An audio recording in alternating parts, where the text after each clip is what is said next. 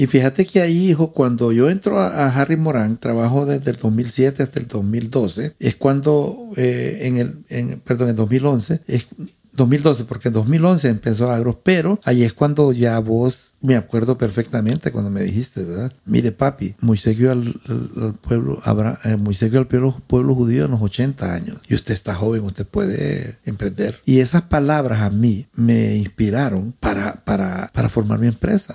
Estás escuchando Fundamentos Podcast y en este espacio exploramos industrias, personas, ideas, tecnologías y cualquier otra cosa que nos resulte interesante. Este podcast es producido por Medios Modernos y Medios Modernos es una compañía de creación de contenido alternativo. Bienvenido, don Gustavo. Muchas gracias, muchas gracias por la invitación, Tabito.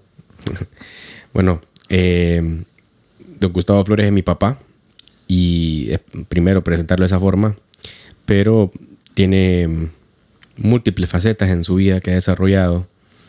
Y en esta ocasión me pareció una muy buena oportunidad utilizar este medio para resaltar y destacar muchas cosas que definitivamente en otros espacios es bien difícil hablar holgadamente o hablar detalladamente o hablar, o hablar a corazón abierto, como, como se dice. Y creo que acá, en este espacio, pues podemos sentirnos cómodos, expresar lo que tenemos por dentro, las ideas que nos, nos gustaría desarrollar y pues, antes de iniciar con todo este tema, ¿qué le gustaría a usted comentar? Primero, darle gracias a Dios por, por eh, tener la oportunidad de compartir en un espacio con un equipo de sonido de primera, algo que en realidad de, de repente nunca hemos tenido la oportunidad de hablarlo así abiertamente. La vida, padre e hijo se tocan temas como piezas, pero como hacer una recapitulación de la vida, eso es algo fascinante, muy, muy bonito. Y, y qué más, pues que, estar aquí en un espacio que ustedes están desarrollando para que más gente pueda venir y, y contar su historia. Creo que importante es destacar y aclarar que esto también sucede gracias al apoyo que personas como ustedes, como usted, como mi padre y como mi madre, como, la familia en general va, que le dan el apoyo a uno y de alguna forma nos dan alas para creer en, diferentes cosas y materializarlo. Creo que eso es de, de gran orgullo y de, obviamente, de, de mucha responsabilidad. Y pues me alegra que usted esté muy contento de todo esto que todo este esfuerzo que se está haciendo. Pero el día de hoy pues vamos a tocar varios puntos de, de Gustavo Flores, Luis Gustavo Flores Sorto. Pues no sé si usted quiere contarnos un poco quién es Luis Gustavo Flores Sorto, cuáles son sus orígenes, de dónde viene y todo lo demás para que nuestro, nuestra audiencia vaya pues familiarizándose.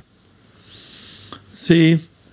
Eh, a través de los años, cuando ya, en primer lugar, eh, eh, cumplí 58 años el, este mes que pasó en octubre 17, y son 58 años, es, un, es una cantidad de... 58 o 59, porque 58. 62. Pero el otro año es 2022, va. 59. Ando perdido. es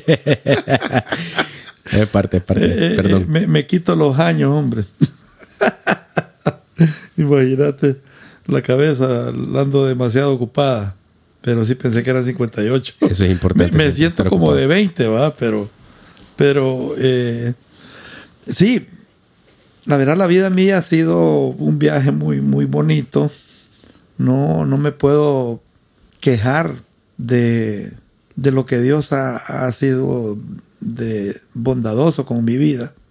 Eh, vengo de un hogar muy estable, muy estable. Eh, la historia de mis padres es muy linda. Ya los dos están en la presencia del Señor. Mi padre falleció relativamente joven, de 66, 66 años, casi 67. Y mi madre murió de 92 años.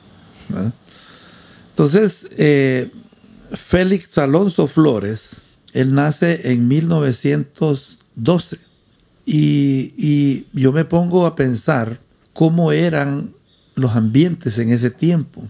¿verdad? Era un hombre fuerte, un hombre eh, que medía uno, un metro setenta y cinco, ¿verdad?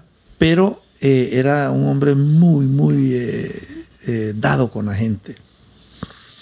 Y mi madre era una señora chiquita, de unos 60, tal vez unos 59, que nació en 1926. Entonces, vivían muy cerca. Cuando uno va para la frontera de la Matío, hacia El Salvador, el primer pueblo que se, que se encuentra uno después de la frontera se llama Pasaquina. Y de Pasaquina a Santa Rosa de Lima, que es el, como la ciudad más grande después de, de, Pasaquina, son como unos 20 kilómetros, tal vez 20, 22 kilómetros. Entonces, eh, eh, mi papá era, era, era una... Ellos, ellos en aquellos tiempos, eh, ellos se, conocieron y como era lo normal en aquella época, eran uniones de hecho. El matrimonio no era como, era, hasta cierto punto para cierta clase el hacerlo así, porque la fiesta y eso, ando un poco mal de la garganta, pero entonces ellos se conocieron eh, porque mi abuela, llevaba a mi mamá a vender huevos a, em, a Santa Rosa de Lima. Entonces, era, era una jornada larguísima, me contaba mi mamá, que era una jornada caminar eh, en esa época y salían prácticamente eh, en el día y al siguiente día llegaban, ¿verdad? Porque eran montaña prácticamente. Entonces, se conocieron y en ese tiempo, ya en la década de los finales de los 30, la costa norte de Honduras era el emporio en Centroamérica. Hay mucha consanguinidad entre Honduras y El Salvador porque gran cantidad de salvadoreños venían a trabajar a la costa norte de Honduras porque se estaban estableciendo las compañías bananeras. Entonces mi papá... Qué gran época esa, ¿no? Sí, o sea... Productiva, Honduras era el país más rico de Centroamérica. En ese entonces. Así. Y es triste en lo que se ha convertido ahora. Ese es un tema que, que lo, vamos, a ir hablando poco a poco, claro que sí. Entonces, muchos salvadoreños se vinieron del Salvador a trabajar a Honduras y mis papás se pusieron de acuerdo un día, se miraron en el río y se vinieron. Él de, de 21 o 22 años y mi mamá de 16. Se vinieron a pie, porque era así en ese tiempo, a pie, a veces en bestia a veces en ya en quien dice que ya cuando entraron a Honduras en ciertos tramos lo hacían en varonesa que eran el medio de transporte en ese tiempo que eran eh, eh, carros doble tracción con porque era montaña o camiones con, con no había carreteras en Honduras ni nada eran prácticamente no existía una carretera así como la de Tegucigalpa San Pedro todavía estaba en planes de construcción entonces pero dos hermanos de mi papá ya se habían venido para acá. Y él eh, eh, siguió ese, camino. Y llegaron y, se establecieron en la Lima. En el epicentro de los campos bananeros. ahí estaba la... en ese tiempo, en ese entonces. Las oficinas de, la gerencia general, de la parte de investigación, todo estaba ahí. ¿Era la Lima en ese tiempo más grande que San Pedro Sula? ¿Cuál era la, digamos, en ese momento como el norte, ¿verdad? Se habla del norte, pero ¿qué ciudad era la que en ese tiempo era como atractivo, como ir a vivir y como desarrollar una vida, qué sé yo? Es que San Pedro Sula eh, estaba el ferrocarril, la estación del ferrocarril, eh, entonces había mucho eh, conexión con, con el puerto y el aeropuerto inclusive siempre estaba en San Pedro Sula. San Pedro Sula era la ciudad siempre la ciudad grande. Y la Lima era la compañía bananera, la, la Telal Railroad Company. ¿Verdad? Entonces ellos vinieron y mi mamá, ella, una, una, una muchacha orgullosa, era la menor de su familia, eh, me decía, no, yo a tu papá todo el tiempo le dije, a mí no me vas a llevar a vivir esos barracones, que yo voy a dejar que mis hijos usen el mismo baño que usan todas las familias de un barracón.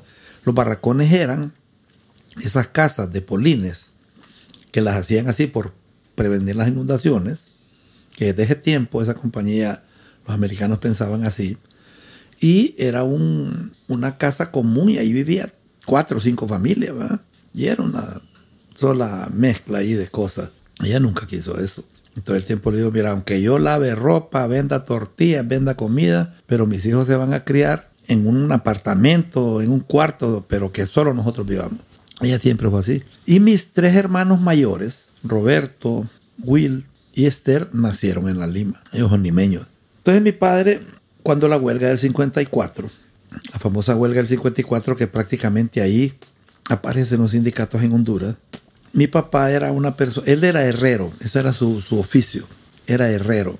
Entonces él trabajaba en las líneas férreas, habían unas eh, especies de llaves que, por ejemplo, venía un tren en una dirección y el otro iba en la dirección opuesta, entonces habían como, como líneas alternas para que se moviera uno y pudiera pasar el otro por el, para seguir su camino. Entonces, esas llaves que, que cambiaban la dirección, Dirección. de las líneas, el trabajo que hacía mi papá, porque esas cuestiones tenían como, como una llave de bronce. Y él era los que reparaba cuando se dañaban esas llaves eh, eh, para hacer ese cambio, él, era el trabajo que él hacía. Un trabajo muy, papá era muy creativo.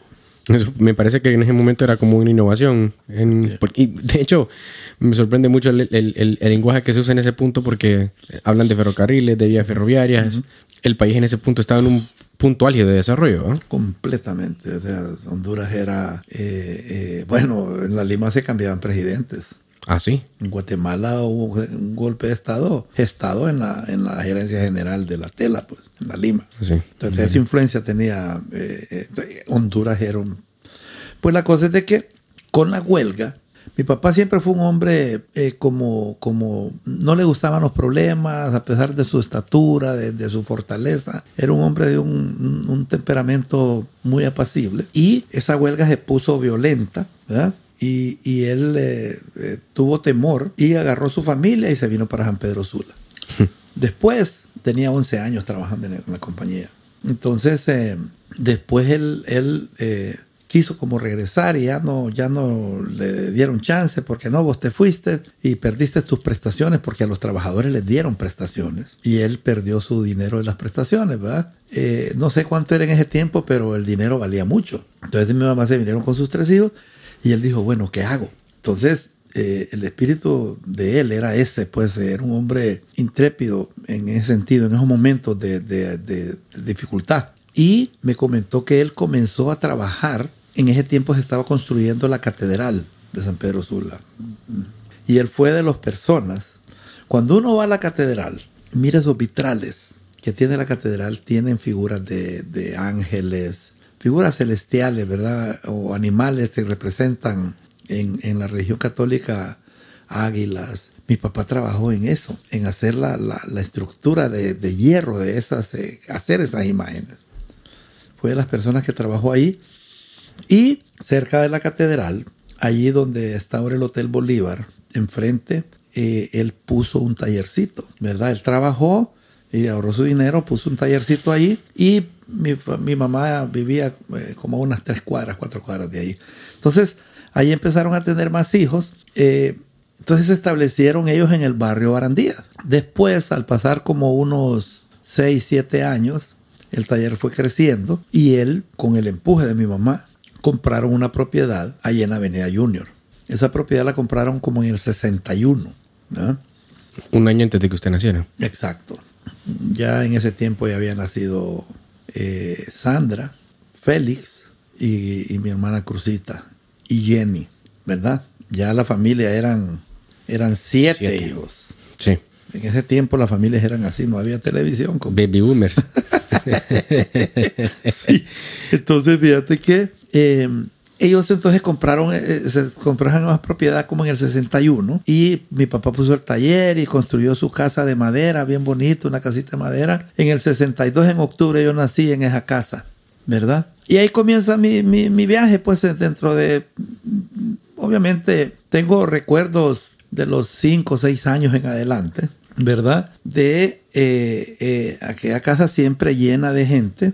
Esto es en los 60, ¿va? en los 60, 70, cuando también empiezan varios movimientos culturales en otros países del, de, en, otro, en otras regiones del mundo que quedan mucho que hablar, me imagino. Y, y usted básicamente creció en una época pues digamos como de apogeo innovador va en temas de música, peleas, deportes, etcétera. Entonces mis hermanos eh, iban al colegio, eh, mi papá siempre fue un proveedor y eh, pues mi, mi, mamá era muy muy enfocada en eso, que los hijos tenían que estudiar, que tiene que estudiar, tiene que estudiar. La escuela era muy exigente. En ese tiempo las escuelas eran, mis hermanas se graduaron en la escuela primaria en la Francisco Morazán que era una escuela guía técnica, como hay unos, no sé, en Estados Unidos, como unas escuelas que le llaman Magnet en Estados Unidos, okay. que son técnicos. Sí, pero, pero como modelos, escuelas modelos. Ok. Entonces, allí les enseñaban a costurar, les enseñaban a, a, a cocinar, les o sea, era una cosa donde está actualmente el Museo de, de, de San Pedro Sula allí en ese edificio, en la tercera avenida. Entonces, eh, mi mamá era muy exigente en eso, el, estudio, la disciplina, y era brava esa chiquitita. A mí, te digo, yo de eso me acuerdo, ¿ah? que me dio con la escoba, con chilío, con, con la chancón, lo que agarraba, hermano, porque era un poco... ¿Diría que su carácter viene mucho de ahí? Sí. ¿Es válido decir eso? Mi papá era, era una persona eh, muy... Eh, eh, yo me acuerdo pequeño, me le costaba así en el pecho y tenía como cuatro pelos en el pecho, entonces le ponía nombre y con los pelos del pecho jugaba. Ah, mira que este no sé qué, se llama Juan y el otro Pedro. Así historias, así va, de, con los pelos del pecho, los pocos pelos del pecho que tenía. Era un hombre eh, lindo, pues, eh, eh, cariñoso. ¿verdad? Sí. Entonces, yo era el pequeño. El octavo era, de, de, ocho. De, sí, el octavo, después ya nació Sergio, ya, siete ya. años después, uh -huh. el noveno. Pero eh, eh, a él le gustaba, yo compartí mucho con él, porque en ese tiempo era caminando las cosas. ¿verdad? Entonces él hacía trabajos, eh, por ejemplo, veía un cine en progreso que, que era un proyecto que él agarró que era hacer las butacas del cine. Uh -huh. las butacas eh, e instalarlas. Uh -huh. Entonces, él hizo las butacas de, de, de hierro, de lámina, uh -huh. y plegables y todo, o sea, que se cerraban y se abrían. O sea, era, él era, por ejemplo, yo lo vi, alguien iba a hacer bloques, los bloques para construir casas. Mi papá hacía las bloqueras, la máquina para hacer bloques. Él, era impresionante verlo dibujar, porque eh, dibujaba eh, como 3D, vista, vista lateral, vista frontal, vista superior, vista inferior, o sea, y, él solo llegó hasta tercer grado. Pero lo que pasa que en esos tiempos llegar a tercer grado era, era como lo, lo, máximo, pues, para en un pueblo tan pequeño, en un país como El Salvador. Mi mamá, él tenía letra muy linda. Mi mamá estudió menos, solo llegó hasta el primer grado. Entonces la letra de mi mamá era un poquito más tosca, pero mi papá tenía una letra linda, como dibujada. Y él desarrolló mucho eso porque antes de hacer cualquier máquina, él la dibujaba. Entonces mi hermano mayor, Roberto, él sacó esa, ese, ese don que tenía mi papá. Mi hermano mayor era arquitecto. Entonces, eh, imagínate, en ese tiempo, mi mamá mandó a Roberto a estudiar, o sea, mi papá, pues. Lo mandaron al México, a estudiar a la Universidad Autónoma de México. Y, o sea, con aquel montón de hijos, con un, un tallercito, y ella decidió, así era mi mamá de, de, de soñadora, pues, con, con sus hijos, ¿verdad? Y, y, de ahí mi otra hermana, Esther. Will, eh, el segundo, él estudió bachillerato. Aquel jodido era como pandillero. le gustaba andar en motos y le gustaba pelear, porque en ese tiempo esa era la, la onda, como tipo James Dean, ¿verdad? Un, un espíritu libre. Will era así, ¿verdad? Eh, tenía pandilla y se tiraban, me contaban a mí después, ¿verdad? De que, que, que hacían la ruleta rusa, agarraban las calles para abajo sin hacer alto ¿va? en la moto, o sea, cosas así, pues, ¿va?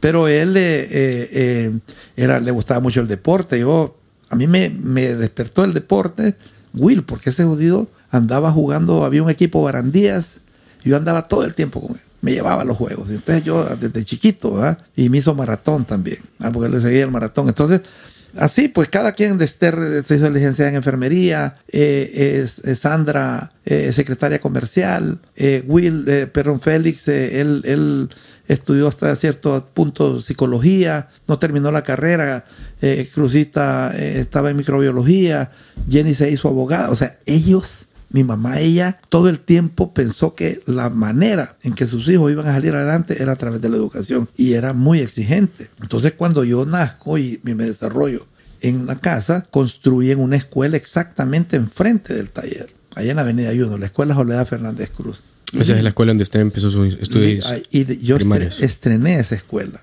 El año que yo entré a primer grado fue el primer año que empezó a operar. Entonces eran maestros increíbles, profesor Diego Mejía, la profesora Vila.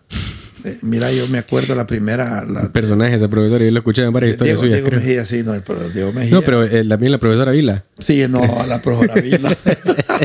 Octavila, era, era una señora que tenía bastante pelos así en los brazos, bien ayuda.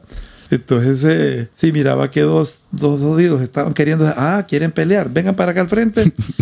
y ponía a dar uno, bam, bam, bam, para el que perdió, ven, hijo de tanta, pa, pa. Todavía le llevaba el premio. Sí. Famosa ella por esa sí, historia, creo. Sí, o sea, y, y como ese, allí vivía en Barandillas, la profesora, murió hace, hace poco. Entonces, eh, eh, claro, la escuela era exigente, ¿verdad? Eh, habían actos cívicos todos los sábados y, yo era muy despierto, a mí me gustaba participar en los actos cívicos y cantaba, sufro sí, y es por ti, sabiendo lo que perdí. A mí me, me- gustaba participar, todos los sábados cantaba. Entonces, eh, eh, y jugaba fútbol. Entonces fue una infancia muy bonita. Barandillas había mucha, muchos solares baldíos. No estaba pavimentado nada. Todas las calles eran de tierra. La ciudad estaba en desarrollo en Estaba en desarrollo. Lo, lo único era, y claro, todos los domingos a la misa a las 9 de la mañana y los sábados a los Santos Ángeles.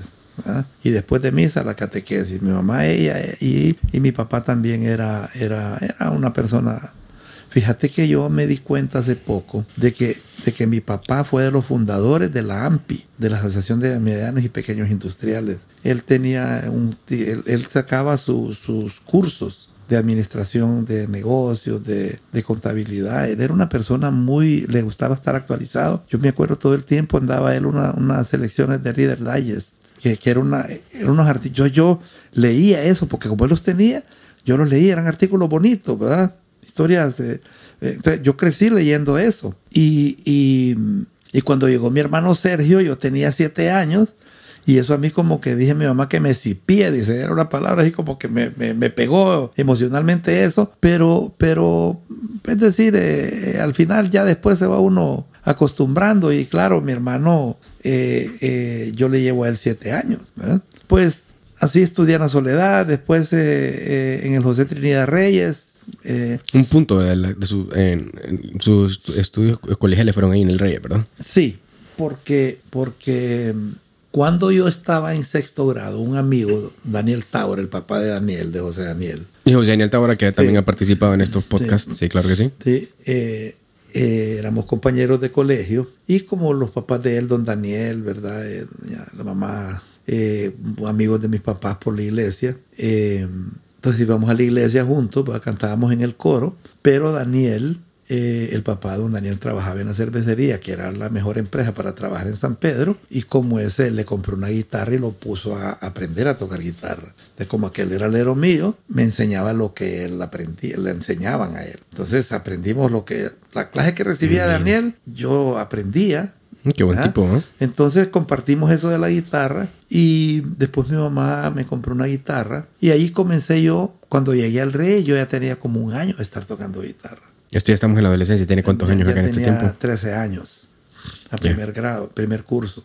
Varios personajes en el Rey, supongo que también, así como Daniel Tabora, eh, en el deporte y todas esas cosas, imagino que habían Sí. personas que destacaban. Claro, claro, sí, o sea, en el Reyes era el colegio, Daniel se fue a estudiar al nicho, al José Donicio de Herrera. Yo me fui al Reyes. Claro, era más cerca el nicho de, de donde vivíamos. Me fui hasta arriba, allá por el estadio. De Barandilla hasta el estadio eran 40 minutos caminando. Entonces, eh, claro, llega al Reyes y aquel montón, desde la sección A hasta la sección K. Bueno. Cada, cada curso, cada grado. En primer curso, ¿va? Ya en segundo curso era, era como, eh, siempre un montón, hasta la, hasta la J. Era un montón de estudiantes y gente, muchachos de todo San Pedro y muchachas, porque era mixto. Entonces, eh, allí jugar en la selección del Reyes de fútbol, eso era, tenías que ser superestrella. A Norman Lobo, por ejemplo. Eh, no, no, era, era. El ñurdo, ¿cómo es que se llama el ñurdo? El- el- el don Carlos. Carlos Flores, creo que era, o Carlos del Cid, creo que era. Ah, sí, sí, claro, ñurdo, el papá de, de Carlos Marcos. Sí, sí. Claro. Sí, claro, ñurdo, sí. No, eran, eran ahí jugar cebolla, eh, música, eh, apodos, ¿va? no me acuerdo los nombres, pero esos más eran, eran los. los pues, pues entonces, eh, yo era bueno para fútbol, pero no era superstar. Esos jodidos eran. Jugar en la selección del Reyes era. Era bien. No, no, no, Era un- competitivo. Era, Mm. era, el- era el mejor equipo de, De San Pedro Sula en de ese San Pedro tiempo. Sula, claro. Competían con qué escuelas en ese tiempo. No, es que eran la Salle, la Misión. Claro, Y la Salle también era un, era un poco más privado, la Salle en ese tiempo. No, era era el colegio más caro de San Pedro. Ah, ok. Ahí estaban la gente, pero también habían muy buenos jugadores. Mm, Puede imaginar. Entonces, eh, los partidos de básquetbol o de fútbol, eso era impresionante, pues la rivalidad. Pero el Rey es por mucho. Porque es que era un montón de muchachos. Era abundante talento. Claro. Es que la abundancia está también como el. Ujú. Así es. Entonces, yo lo que hice fue de que me metí a la estudiantina. Entonces me, me- me fui a hablar con el profesor enamorado, que era el, direct- el profesor de música, y el director de la estudiantina.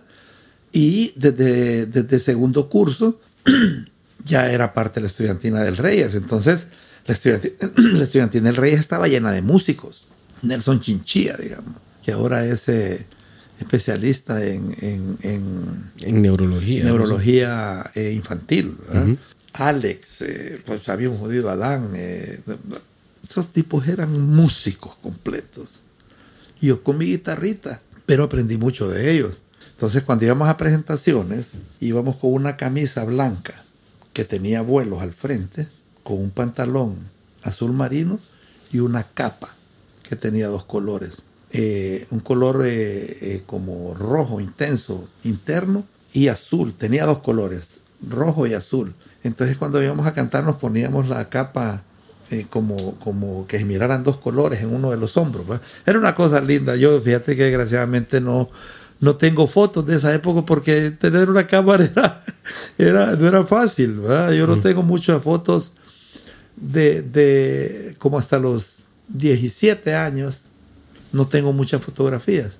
De, de- y ahora tan fácil que es, ¿verdad? Pues entonces eh, eh, eso me, me permitió, íbamos a Macuelizo, íbamos a, íbamos a los municipios a cantar y algunas presentaciones en la ciudad.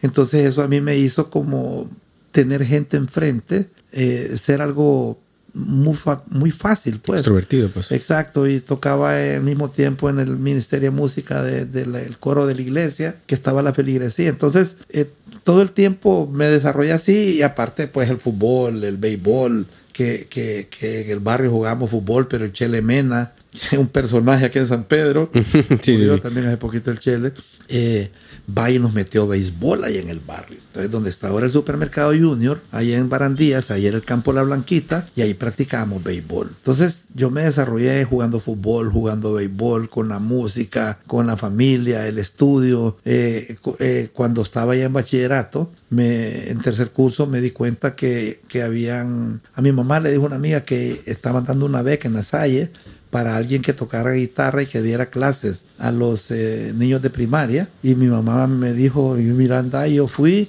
hablé con el hermano Fernando y me dieron la beca. En la Salle. En Ya, la esto Salle. estamos, ya estamos me, en. me fui, me fui en el 79 a, a bachillerato en la Salle. Claro, otro ambiente, otra gente, eh, gente ya, ¿me entendés?, de familias pudientes, o- iban con carro, ¿ves? Pero yo tocaba guitarra, jugaba fútbol inmediatamente, y no era malo jugando fútbol. Entonces me integré rápido, ¿va? jugando fútbol y armamos un grupo de rock, que ahora es Caos, que lo que fue Caos en San Pedro, yo soy de los fundadores de Caos con Junti Gabe y, Marcelo Alvarado, compañeros de la Salle. Entonces, eh, eh, la historia de la beca no duró mucho porque los estudiantes se me fueron y a la hora a la hora mi mamá tenía que pagar 35 lempiras al mes, que era una mensualidad alta en aquel tiempo, 35 lempiras al mes. Eso Estamos hablando más o menos equivalente que a unos Era dos dos a mil, tres uno. mil pesos. Así es, ahora. sí, sí. Entonces, eh, eh, claro, el- la exigencia académica en la SAI era mayor. ¿Verdad? Porque los hermanos, eh, por ejemplo, Moisés Rojo me dio a mí matemáticas y, y- y era un doctor en matemáticas, pues el hermano Collantes, Julio César Aguilar, el- conocido como el biónico. Personas entonces eh, era muy fuerte la exigencia en la Salle. Eso me permitió a mí tener una buena educación, venir de la escuela primaria con buenos maestros, en el Reyes con, con maestros de nivel también, y terminar en la Salle me permitió tener una plataforma educativa que a donde fuera no iba a tener problema.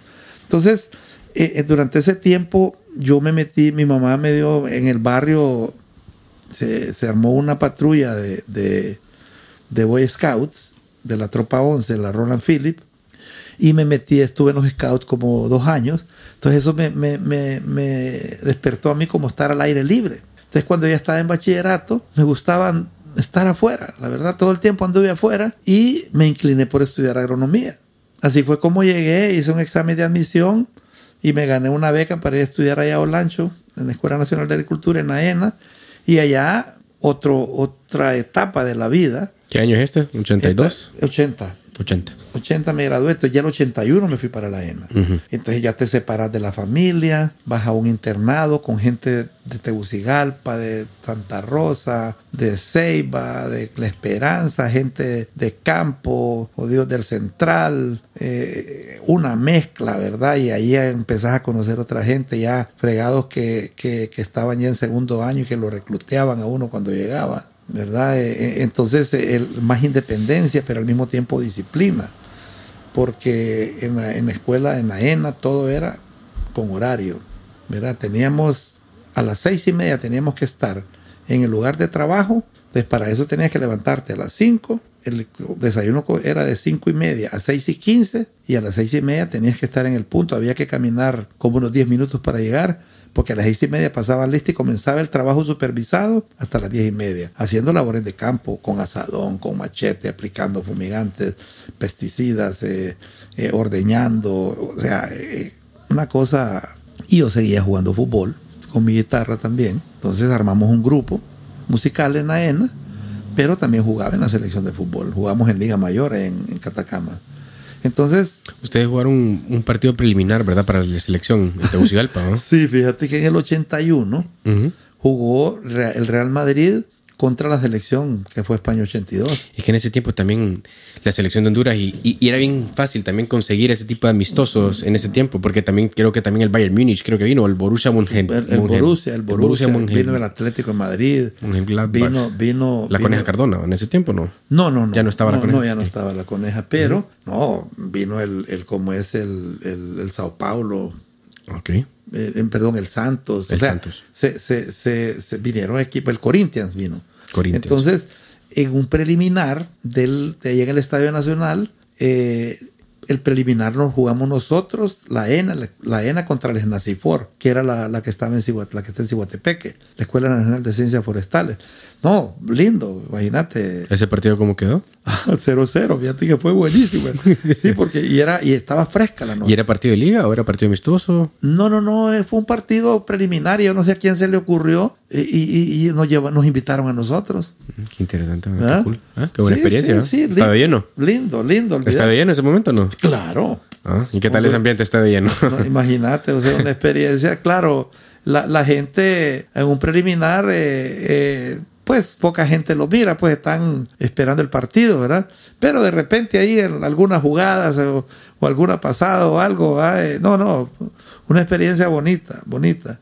Pero entonces siempre fue parte mía eso y eh, eh, yo me gradué en AENA, me gradué en AENA. Y de allí, eh, cuando yo venía de, de- de- Sí, en ese punto me imagino que usted sale de, la universidad y que siempre está bien, creo que la- esa idea siempre ha predominado en nuestras culturas, que es que uno se prepara para estudiar y tiene que buscar un buen trabajo y hacer de su familia, viendo el, el trasfondo de donde usted viene y todo eso, imagino que esas eran como las cosas que usted quería perseguir, dónde voy a trabajar, eh, qué viene ahora, y venía de un sector del país que quizás... eh, no sé, me atrevo a decir que en ese punto Olancho era un, era un sector altamente productivo, no tan descuidado como está ahora, en, términos forestales, en términos agrícolas, me imagino que era un, departamento de, bueno, Olancho como, como departamento producido más de como cinco presidentes, siete presidentes creo en la historia de nuestro país, ¿verdad? Y, y hoy en día también ha sido bien influyente en, en, nuestra política moderna, no de manera positiva, podríamos decirlo, pero sí una,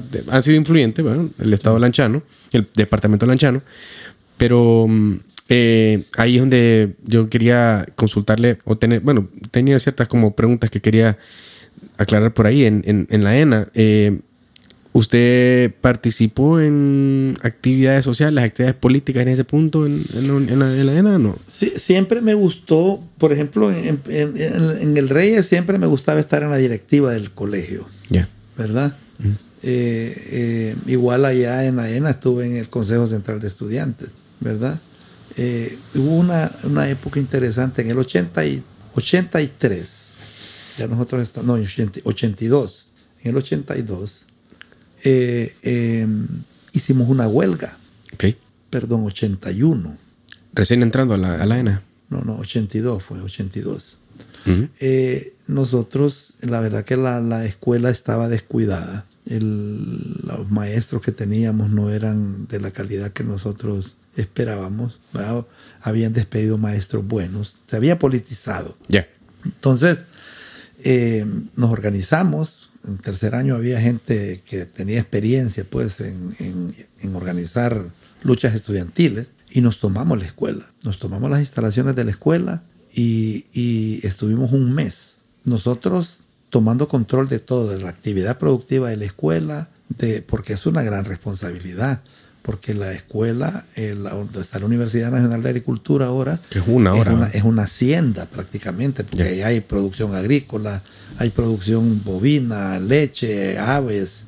Entonces todo eso tenés que conocerlo, pues, ¿verdad? Claro, y mantenerlo. Entonces nosotros lo hicimos y eh, la huelga culmina con la toma de los estudiantes de la ENA del Ministerio de Agricultura en Tegucigalpa. Nos fuimos un día en dos camiones a las 12 de la noche, llegamos a Tegucigalpa a las 5 y media, 6 de la mañana y nos fuimos a tomar el ministerio. ese tipo de experiencia. Mm, sí, qué interesante. Eso, quería, me intrigar un poco, conocer un poco. Y, y en la ENA, eh, durante su estudio, mencionaba un poco sobre los enfoques que enseña la, escuela, Escuela, Nacional Agrícola. En aquel punto, la, escuela ahora es la Universidad Nacional Agrícola, ¿verdad? Para ir aclarando, la UNA.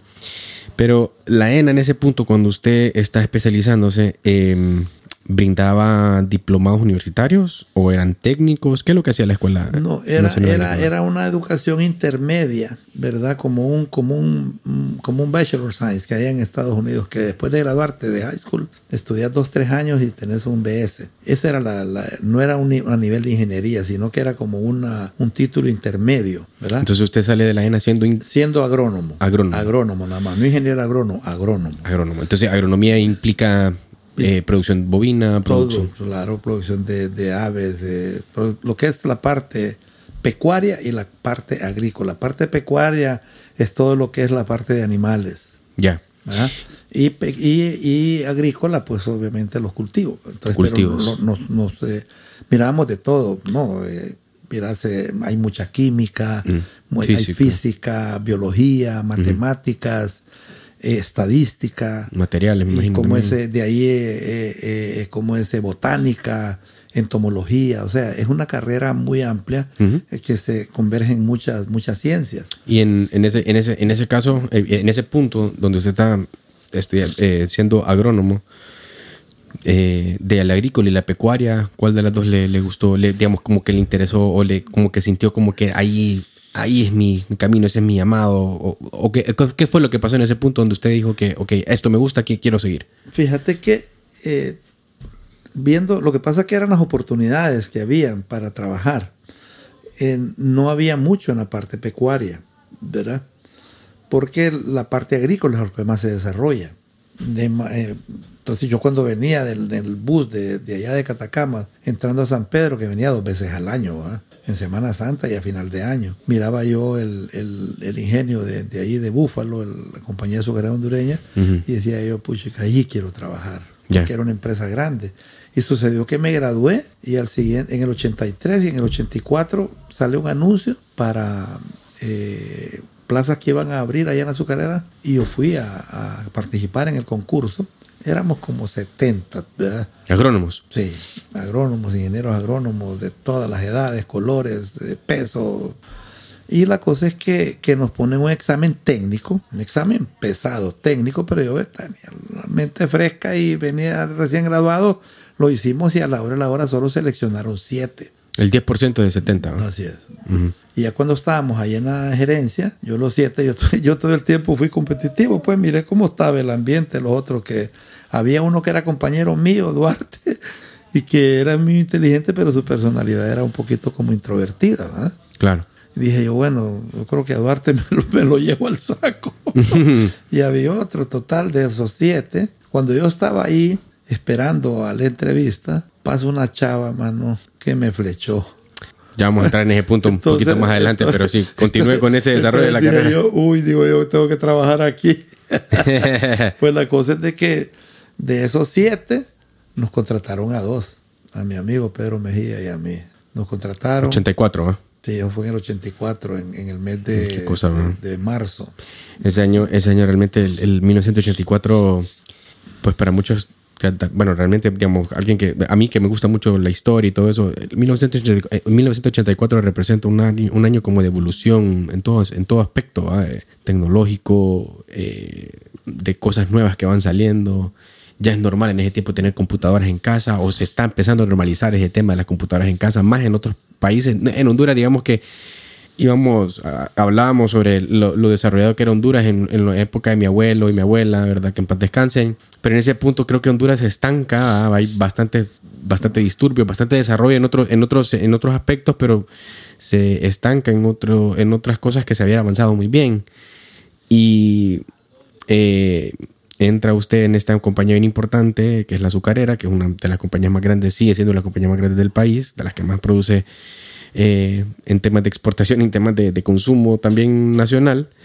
Y eh, solo de, de, de este nuevo proyecto, dos plazas, esas las que entran. ¿Y esas plazas de qué eran? de agrónomos para trabajar en, en, en- por ejemplo, en el caso mío, a mí me asignaron trabajar en la, en la cosecha de la caña. La cosecha de la caña, en esos tiempos los sindicatos eran muy fuertes. Y el sindicato de, de- era algo así como sindicato de la industria de la caña, alcoholes y similares, una cosa así era el nombre. Era muy fuerte. Entonces yo vengo de, de graduado de la ENA, un tipote de 20 años a cumplir 21, y me mandan a un frente de corte con, con Hugo Gámez, que era el jefe de corte, y éramos dos asistentes, Oscar Ayala y yo.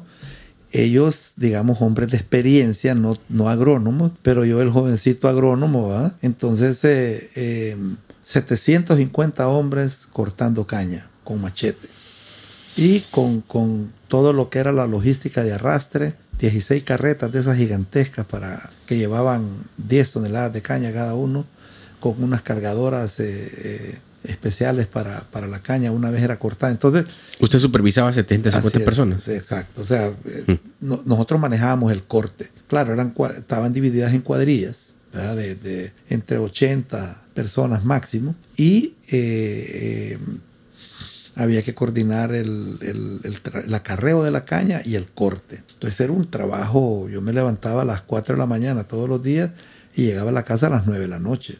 Ya. Pero lo que más me gustaba de ese tiempo era el almuerzo, porque cuando iba a almorzar miraba A la- Aquella que que, había sí, ya que había mencionado, ok. Y mm, en ese punto también la guitarra la deja o la, la tiene No. siempre. Siempre, la guitarra siempre fue parte mía. ¿Como cuántas canciones cree que usted ha practicado o ha replicado en guitarra? Híjole, mano. Tener un número así.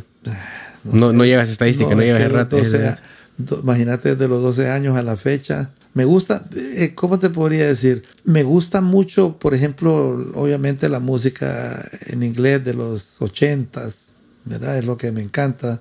No es fácil ejecutar esa música en guitarra, tenés que tener muy buena habilidad. Eh, los guaraguaos me encantaban. eh, eh, José José, era música de esa época, pero ahora ya toco un poco más de rock, digamos, de, Unión, de Soda Stereo, pero eh, obviamente en la, en, la, en la iglesia sí yo digo que me sé facilito unas de la Iglesia Católica, unas 300, 350 canciones. De memoria se las sabe, ¿no? Eh, la mayoría, la mayoría. Es un trabajo bastante, Sí, bastante sí. extenso. Yo, Sí. bueno, por lo menos yo he sido testigo de a veces la- las veces que practica y todo eso. Y pues creo que también ahí, lógicamente, pues viene mucho de mi, como de mi sentido de disciplina o de sentido de, de, de ser loco con, loco en su manera en el sentido de querer agarrar algo y, y hacerlo hasta que salga bien. eh, Exacto. y qué interesante que siempre usted menciona esto de la, de la guitarra, pues, porque usted eso siempre es algo que usted se apoyaba, pues por eso le preguntaba esto, en- si en la carrera lo había dejado o no, pero Sí, y entiendo fíjate- que no. No, no, no, porque lo que pasó es de que, que eh, siempre estaba en el Ministerio de Música, aún trabajando yo siempre en la guitarra, en la iglesia. Eh, pues en esa época andaba un poco alocado también, ¿verdad? Pero, pero todo el tiempo tenía... parte de la Dios- juventud, puede ser, ¿no? Sí, todo el tiempo tenía a Dios a mi lado. eh, al final, eh, aquella muchacha que yo vi ahí, eh, la, la, la abordé y la, y- y la tuve que hacer por fuerza porque ella fue la que me llenó el contrato de trabajo en azucarera porque ella trabajaba en, en recursos humanos. Esa muchacha es mi mamá. Exacto, es digna. Digna. Desde ahí yo me enamoré de Digna y, y ella miró cuánto ganaba. Entonces desde ese momento ya no fue lo mismo mi sueldo. Pero fíjate que, mira qué buena onda compartida. Ella tenía su vehículo, su carro. Digna, ella todo el tiempo le gustó y bien vestida y muy, muy formal todo el tiempo. ah, no era, no era sencillo para mí, pero porque yo era así como siempre fue un espíritu un poco libre, ¿verdad? Pero ella, eh, así como bien formal todo el tiempo. Y empecé a ir a la casa, nos conocimos más. Fue en el 84 eso. Y nos casamos en el 86. 86. 86 es un año también bastante impactante, ¿va? Sí, porque como ese, eh, ya, ya como ese, eh, estaba ya en camino, Sí, yo nací en el año 87. en 87, y yo en ese tiempo tomé la decisión también de irme a estudiar, antes de, de tomar la decisión de casarme. Y eso fue una decisión muy, muy fuerte, porque prácticamente yo me tuve que ir solo, pero no había manera de... ¿A dónde fue? a Monterrey. Yo hice el, el examen al Tecnológico Monterrey en julio de ese año, del 83. Perdón, del 86. Y probé el examen y, como ese, eh, con Educrédito me fui a, a Monterrey.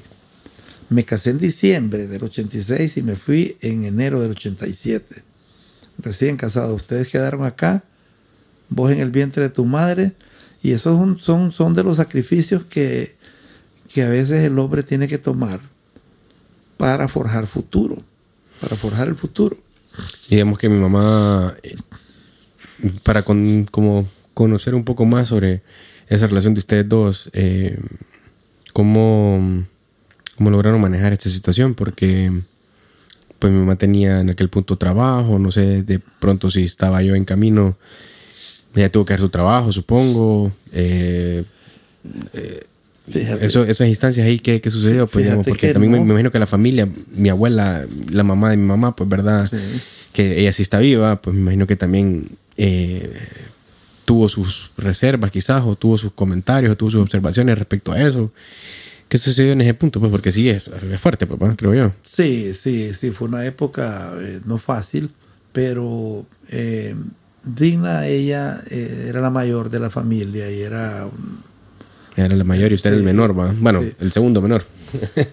pues la cosa es de que Doña Elba, Doña Elba respetaba mucho, digamos, hasta cierto punto la independencia de ella, pero cuando yo me fui, eh, ella se decidió ir a vivir con Doña Elba y ahí prácticamente tuvo su embarazo, no dejó de trabajar, le dieron su maternidad porque siempre fue digna, muy, muy disciplinada en el trabajo, eh, muy eficiente, trabajaba en un programa del gobierno americano y donde ella tenía su, su buen salario y la, la- la apreciaban mucho, ¿verdad? Entonces eh, eh, tuvo su maternidad y yo regresé. Yo me fui a Monterrey el, el, el 7 de enero del 84, perdón, del 87, y eh, regresé en Semana Santa porque quería yo verla en, con su estado de, embarazo y me vine. Pasó un amigo, Mario Chinchilla, que había sido egresado de allá TEC también, y pasó por Monterrey y dijo, hey, voy para Honduras, ¿quién se quiere apuntar?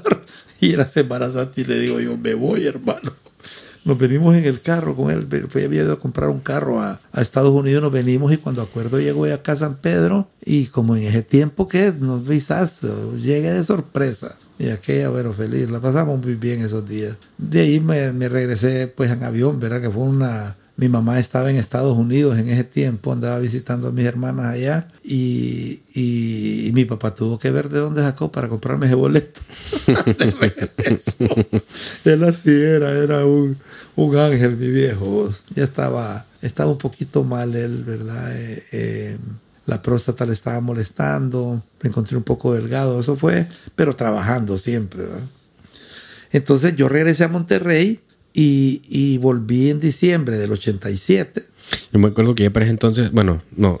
¿Vos naciste? En el 87, sí, sí pero yo en, fui en el 88 a su graduación. A la graduación, correcto. Uh -huh. O sea, el siguiente año 88, mira, esa, este, esa época en Monterrey fue increíble. Supongo que sí. Porque lo que pasa que, que estaba la tecnología en Monterrey. Siempre ha sido como una ciudad súper adelantada, ¿no? La ciudad, la principal ciudad de México. ¿Más que ciudad de México, cree usted? La ciudad industrial de México.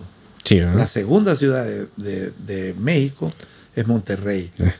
En, pero, pero, en, importancia, pero, pero yo creo que eh, porque la capital siempre es la primera. Ahora, claro. la ciudad industrial y el poder económico está en, México, en Monterrey.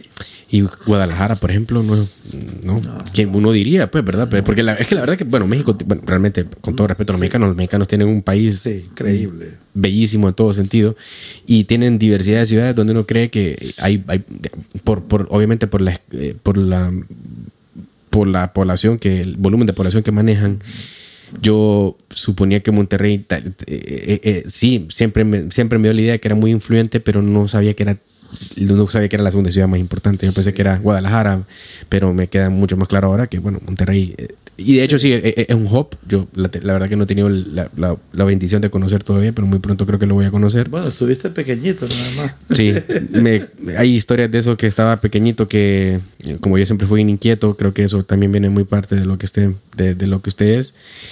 Eh, sí, me comentaron de que eh, jodía tanto que o sea, estaba corriendo en el avión, yo quería estar corriendo en el avión hasta que, o sea, era demasiado lo mío que me dejaron corriendo en el avión en ese momento, pues.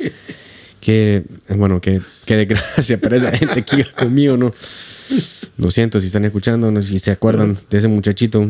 Pero bueno, la cosa es que en el 88, bueno, también es un año bastante sí. trascendental, ¿va? Porque claro. hay muchos cambios y hay un golpe muy impactante, ¿va? Sí, que, sí que también cambia la vida de todos nosotros, ¿no? Sí, porque, porque eh, yo llego a Monterrey y eh, por un programa que, que, la ENA había desarrollado un intercambio entre la ENA y el Tecnológico Monterrey, lo, los primeros lugares de las promociones de la ENA les daban una beca para ir a estudiar a Monterrey. Entonces eran chavos tan inteligentes que iban que abrieron la puerta a otros que éramos más promedios y llegábamos allá y nos revalidaban el 50% de la carrera. Entonces, eh, eh, qué y, ventaja era eso. Sí, increíble. Y por ejemplo, ahora el Tecnológico Monterrey, estás hablando de un año, un año entre estadía, del, del lo, lo, que son eh, habitación, alimentación, más la universidad. Yo digo, facilito 30 mil, 40 mil dólares al año. Claro. Cuando yo llegué allá, yo pagaba nada más 600 dólares al trimestre. Pero igual era como y, equivalente a eso. Claro, y eh, con 250 dólares yo vivía, porque la devaluación era todos los días. Cuando yo llegué en el 87, eh, el peso estaba como a 800 y se devaluaba todos los días. Ese año, a diciembre, llegó como a 1900. Entonces uno se guardaba, sacaba 5 dólares y los cambiaba y con esos 5 dólares me estaba dos días. O. Entonces el dinero ajustaba. Claro, uno tenía que saber administrar. Entonces, esa época con, con, conviví con gente de todas partes de México, eh, con gente de aquí, de, de Honduras, de diferentes ciudades, gente pudiente. Entonces aquel cipote de allá de Barandilla pues estaba Y, En lo más alto de la- eh, claro, del estudio, Y, y pues, casado, superiores. y casado. ¿verdad? Con mi hijo acá y con mi esposa. Y mm, claro, eso, eso era mi motivación. ¿verdad? Todo el tiempo fui, no el 100% dedicado al estudio, porque siempre estaba el fútbol, estaba La guitarra. la guitarra. Eh, entonces, la, la- el estudio era importante y aquí de ir a 60 ya se pasaba con 7. entonces había que, que- que- que dedicarse y también el nivel educativo era fuerte. ¿verdad? Entonces, eh, por primera vez, por ejemplo, tener contacto con una computadora, que en esos tiempos eh, eh, las Macintosh era lo que tenía en Monterrey. Acababan de salir las Macintosh y la- el tecnológico las tenía, pues. ¿verdad? El tecnológico, por eso. Claro, sí, Tecnológico Monterrey, impresionante. Ujú. Eh, eh, mi trabajo de tesis, por ejemplo, lo hice en una Macintosh.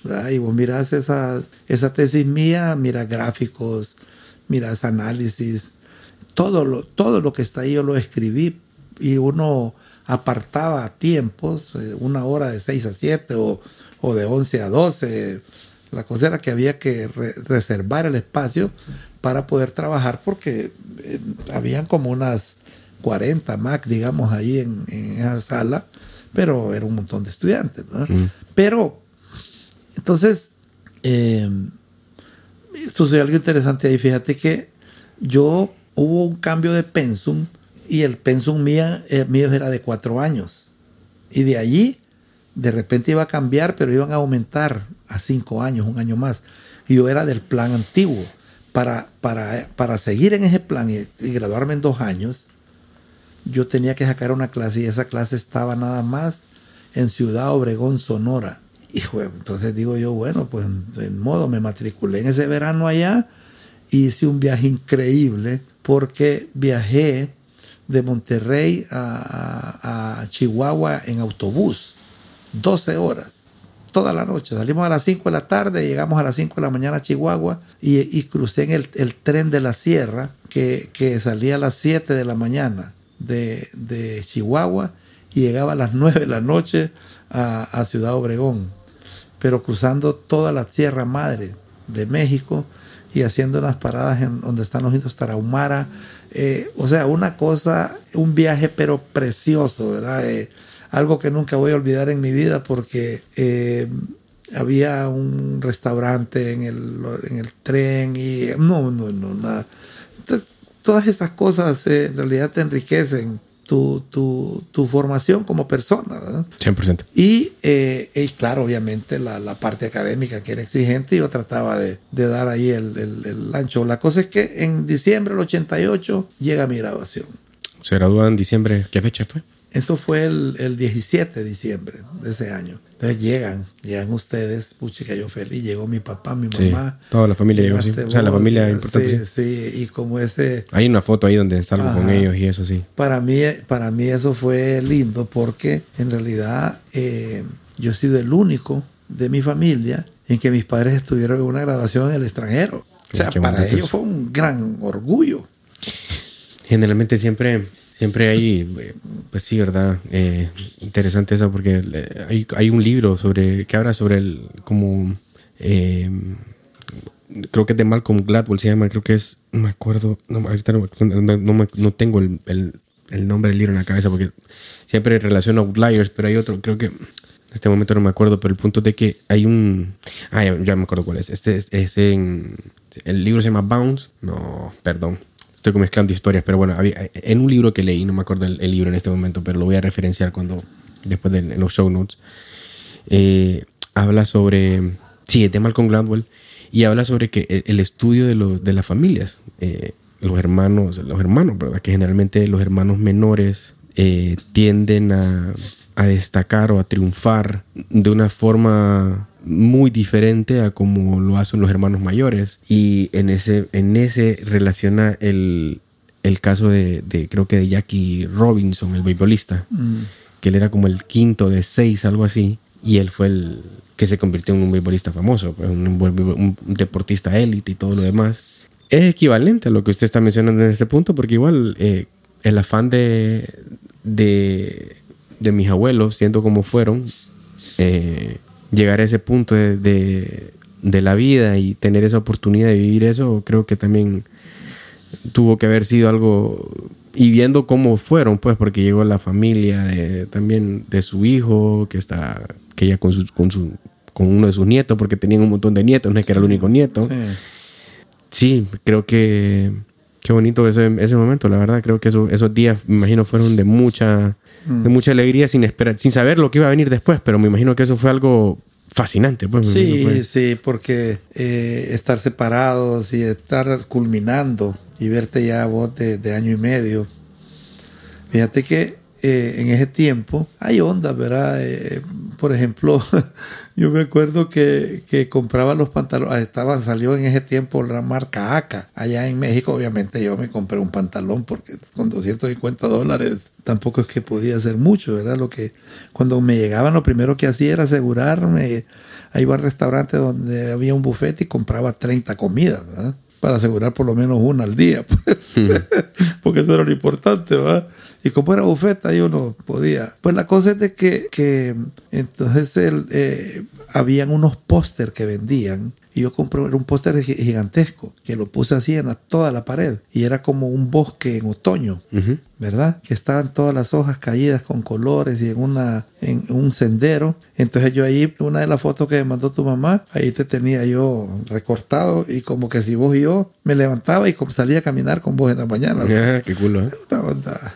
Pues sí, parte del, Sí. del daydreaming, ¿va? Sí, entonces ese, ese, ese día, eh, pues lindo, era mi papá. Yo heredé el buen comer de él y comer en la calle porque con él caminábamos y mira, naranjas, y, eh, elotes. Eh, él le gustaba eso. Entonces, claro, llegamos allá y lo primero que hice fue, papi, vamos a ir a comer tacos del güero, a comer tacos en la calle, ¿va? tacos de, de cerebro, de barbacha, de cachete, de una cosa impresionante. Entonces, imagino, sí. entonces él, olvídate, y fuimos, bueno, comimos, pero él iba bien delgado. Y eh, esto, la grabación fue el 17, estuvieron el 18 y el 19 ya ellos volaron para Estados Unidos porque eh, estamos hablando de diciembre Sí. porque eh, iban a pasar Navidad allá y yo también iba a ir. Ustedes se regresan para Honduras. Estuvimos con ustedes como hasta el 20, algo así. Y de allí ellos se fueron el 19 y ustedes volaron el siguiente día para San Pedro.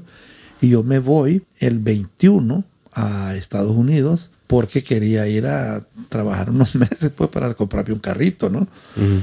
Y cuando yo llego, ellos se fueron el 19. A mi papá, eh, él colapsa el 21. El día que usted llega. El día que yo llego, ese día él lo internaron porque él se, se desmayó. Y eh, eh, pues la cuestión es de que yo la verdad no, no, no supimos, yo no supe pues cuál fue la razón por la que él se desmaya y, y lo- la cosa es que lo tenían, el pulso del corazón era bajo y estaba en cuidados intensivos cuando yo llegué, el 24 de diciembre. No lo pudieron ver. No, No. no, o sea, yo lo, lo, lo vi a él un día y en ese él, él estaba tan enterado. Todo el- mi papá entendía mucho inglés porque cuando él trabajó en la tela, él trabajaba con los gringos y, y no sé, pues nosotros somos así. Yo estando en el colegio, en el Reyes, yo me cantaba mis canciones en inglés ahí. Habían unas eh, revistas que en ese tiempo salían, no eran baratas, se llamaba Guitarra Fácil. Entonces ahí venían canciones en inglés y a mí me gustaba eh, aprendérmelas, ¿verdad? Entonces, eh, eh, él era así, pues, ¿verdad? Y, y me dijo, fíjate que en la noticia me dijo, eh, se bajaron a ese avión, lo- los rusos habían bombardeado un avión coreano, que había, pero era un avión comercial, y lo habían bombardeado y mataron, se murieron como 180 personas. O sea, él estaba impactado por eso. Eso fue el 27 de diciembre. Eh, yo ese día estuve con él y me fui a hacer un trabajo de pintura a un cuñado de, de, de tu tía Cruzita. Y estaba yo, ese día trabajé y el 28 de diciembre yo estaba dormido, estaba ahí solo en esa casa y de repente yo sentí como un flachazo, cosa extraña, como un rayo. ¡Tum! Esto nunca lo había escuchado. Sí, y me desperté, fíjate. Ujú. Me desperté y como a las seis y media me habla tu, tu- tía y me dice que mi papá había fallecido. 28 de diciembre de 1988. 88. 17 días, 11 días después de que habíamos estado disfrutando Qué cosa, momento. Sí. Sí. La vida trae esos momentos así Sí. como inexplicables, va, que no, que bueno, es Dios, va, Dios sabe, el- Dios y sus planes, va. Fí- Fíjate que, que, que se me- se- te quería comentar algo. El- la, la tesis mía, allá en pues, los, jóvenes, los estudiantes, todos lo queremos hacer fácil, ¿va? pero yo no sé por qué me, me pegó a mi esa loquera y, y la tesis mía duró un año. Eh, yo, yo hice una tesis en girasol, Ajá. en mejoramiento genético, porque me llamaba la atención eso. Ver el mejoramiento genético, el, maestro que yo tenía, Raúl Robles Sánchez. Raúl Robles mucho Sánchez me dio tres clases a mí, en, ahí en Monterrey. Aunque sí, sí, sí Y- fue muy influente con usted. Sí, y los libros de texto de la clase eran de él. Era un señor increíble. Y como, y tenía, bueno, me invitaba a la casa de él. A veces eh, yo como los viernes en la tarde iba porque el viejito le gustaba ir a echarse sus, sus, sus Sus igual yo como que, como que los viernes andaba por donde, como que a esa hora él sacaba la cabeza y miraba quién andaba por ahí. Flores, sí, vamos a echar una chévere, me decía. Entonces nos íbamos con el viejito y con varios estudiantes le gustaba andar. Entonces nos íbamos a un lugar que llamaba El Mezquite, que era el preferido de él. Y ahí compraban brandy, se compraba una botella de brandy. Total, terminábamos todo el tiempo en la casa de él Guitarreando y eso. guitarreando y, y- y con Doña Flor, con la esposa. Entonces yo hice la tesis con él porque me sentía muy bien. Eh, fue difícil, un año. Entonces la tesis mía en realidad eh, tenía mucha esencia, ¿va? Y aprendí, me despertó a mí Algo esa parte. específico, el girasol. La verdad que esto Sí. tampoco es algo que no sabía. Sí, porque, eh, pero era una variedad de girasol palomero, le llaman, o sea, el girasol para comer. Porque el distinto es el de aceite y este era para comerlo como semilla, hacer mejoramientos Ah, genéticos. ya, ya, ya, ya, ya, Las semillas de girasoles que conocemos. Ajá. Ya, ya, en- Entonces, eh, eh, eh, pues yo hice la tesis con él y de ahí a cuando falleció regresamos con mi papá aquí un 31 de diciembre, un 30 de diciembre, lo, lo, lo- lo sepultamos el 31. Ah, fue difícil eso. Después. Difícil, sí, un golpe. Nunca es. Se, siempre se siente. Bueno, Sí. ese detalle del, del, del, del rayo que le cae en su cabeza, eso no. Eso solamente. Sí, solamente las personas que están muy bien, como muy bien conectadas, saben, saben qué es lo que se siente. Pues la verdad que no, no conozco muy bien qué es, qué es eso, pero. Bueno, la verdad que no sé, pero, pero imagino que fue, fue bastante impactante seguramente. Yo tenía, quería regresar un poco a eso de la agronomía, porque no me quedó claro por qué a usted le gustó mucho ese tema de ser agrónomo. ¿Qué fue lo que lo motivó? ¿Por qué? qué? Porque es bien diferente, digamos, en ese punto no, digamos, eh, ninguno de la familia había estudiado algo así. Había un arquitecto, había otro que era más como bohemio, el otro que era, la otra que era enfermera, la otra secretaria, la otra microbióloga que tal vez tiene un poco que ver, la otra abogada que no tiene nada que ver. Sí. ¿Qué fue lo que lo motivó a usted eso? El, el hecho de estar al aire libre. Ya. Estar al aire libre. O sea, yo no, no, no podía estar la, la clase porque era obligación, ¿verdad? Pero no me miraba sentado así en un escritorio, en una oficina. Ya. Entonces, eh, ¿cómo puedo haber sido ingeniería civil? Puedo- Pero me, me, me gustó la naturaleza. Como fui scout, andábamos en la montaña, nosotros subíamos al merendón, íbamos a Cihuatepec. Entonces, estar- ese contacto con la naturaleza, eh, eso me, me influyó pues para, para decidir, ¿verdad? Eh, Algo, hab- podría decirse que había, hubo alguna persona que lo convenció en este tema. Fíjate que la Salle, la Salle practicaba una prueba de aptitudes. Ah, ok. Entonces, a mí me salió que yo era, para la ingeniería, esa era mi, mi vocación. Ya. ¿verdad? O sea, te digo, esos hermanos de la Salle es otro rollo. Y, y como ese, eh, me salía las ingenierías y, no sé, eh, no, no sé exactamente, lo, lo, lo que sí estoy seguro y claro, era que quería estar en, en- en- el aire libre. en el aire libre. Comprendo. Comprendo. Pero, pero Interesante. Sí, allí, allí eh, ya cuando, cuando yo regreso a Monterrey, fue un, el, el 88 fue un año difícil, el principio, el, El- 89. sí. Ujú. Y mira, no conseguía trabajo, ya tenía esposa, tenía hijos, y, y como ese, eh, llegamos, pasó enero, nada de trabajo, febrero, o sea, aplicaba y nada. Eh, Bien dice que se pone oscuro. se pone oscuro antes de que que- amanezca. ¿va? Se ponemos oscuro ¿va? Cuando, an- para, para que, para que amanezca ponemos oscuro. Fíjate que, fíjate que cuando estaba yo allá en Monterrey, lo que pasa que eh, yo pude haber cambiado la historia, el, el curso de la historia, porque eh, yo digo, me llamó la atención la industria de las tortillas en México. Y digo yo, ¿y por qué no puedo poner una tortillería en San Pedro? Y compré dos máquinas para hacer tortillas. Nunca las puse a trabajar, porque tenía un hijo, tenía la esposa, y fíjate que el, eh, eh, eh, el emprendedor tiene que amarrarse la faja. El emprendedor es el que, que comienza de nada. Tiene que estar claro de que van a haber tiempos difíciles y creer en su idea a morir. Entonces yo, por un lado, venía graduado en una universidad prestigiosa, tenía familia, eh, quería dinero rápido para tratar de empezar a, al retorno pues, de toda esa inversión que se había hecho y desistí de esa idea. 1989. O sea, ¿qué hubiera pasado? Solo Dios sabe, ¿verdad? Si yo me hubiera eh, decidido a, emprender. Pero eh, eh, fíjate que jugaba, jugaba softball. Como todo el tiempo estuve eh, metido en el deporte, en voleibol, jugaba softball. Y me pagaban por jugar. Me pagaban por jugar y con, eso, con esos 350 pesos que me daban por jugar, con eso pagaba el apartamento, ¿no? Un apartamento que, te, que vivíamos en Barandía, En Barandía, sí. Sí, me acuerdo. Pues, pues, la cosa es que de ahí me fui yo a trabajar a Estados Unidos. No encontraba trabajo. Digo yo, bueno, voy a ir, a, me compro mi carrito allá y así. Allá me apoyaron tus tíos eh, consiguiéndome un trabajo y, y, conseguí un carrito. Y en, en octubre, septiembre del, de ese mismo año, ya me venía yo con mi carrito de Estados Unidos. Llegué aquí y, y ya, ¿me entendés? Con una autoestima un poco más eh, fuerte ya había pasado. pasado. un tiempo de la muerte de mi papá y todo. Y empecé a trabajar, me contrataron allá en Comayagua en octubre de ese año. Ya ¿Cómo se llamaba ese? Cultivos se... Palmerola. Ya, Cultivos Palmerola. Una empresa de Miguel Facusé. Nosotros producíamos el tomate. Don Miguel Facusé siempre sí. fue un empresario uh, muy, muy pudiente. No, no, Sabemos que fue una persona que influyó muchísimo en en el desarrollo del país, sí, tanto agrícola, sí. empresarial, comercial, fue un visionario, pues, ¿verdad? Eso creo que... Impresionante, o sea, uh -huh. el, el, hombre de los... Yo creo que no hay ningún agroindustrial en, el, en Centroamérica como él. En Latinoamérica, con los dedos, él está en esos 10, creo. Un hombre visionario, trabajador, que vio todo el tiempo la, la, agricultura como una materia prima. Comprendo. Agregarle valor para, para...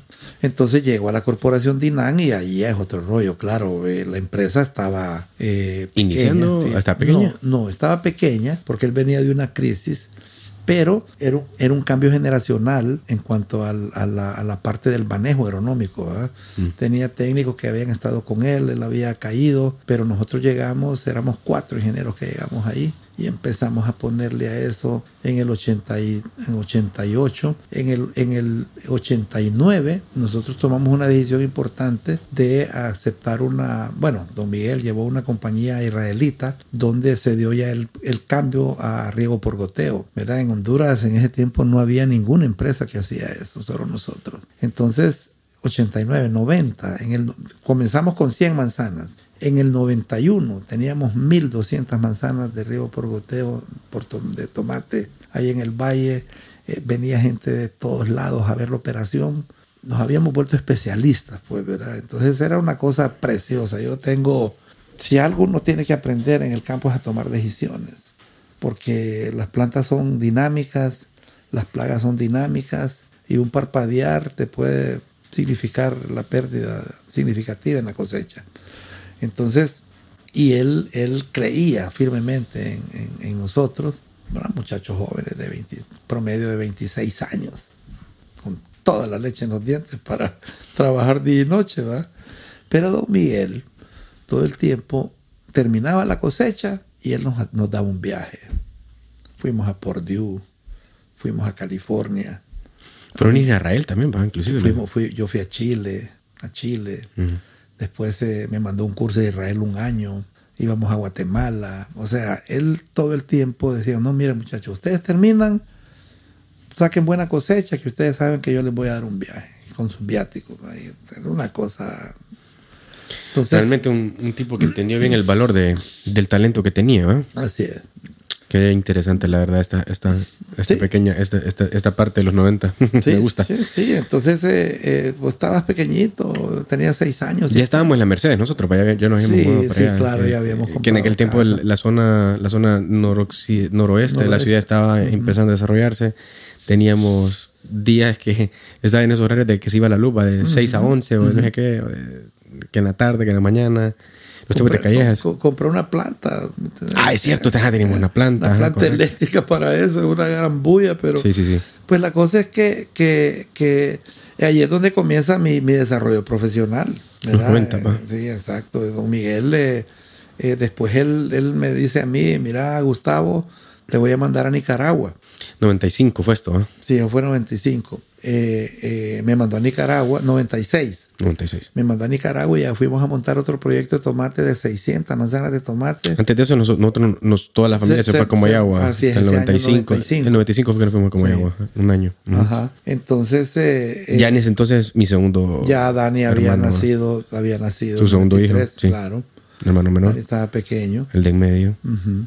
Y en Comayagua, eh, pues cuando nos decidimos mudarnos, don Miguel me hace la propuesta para irme para Nicaragua.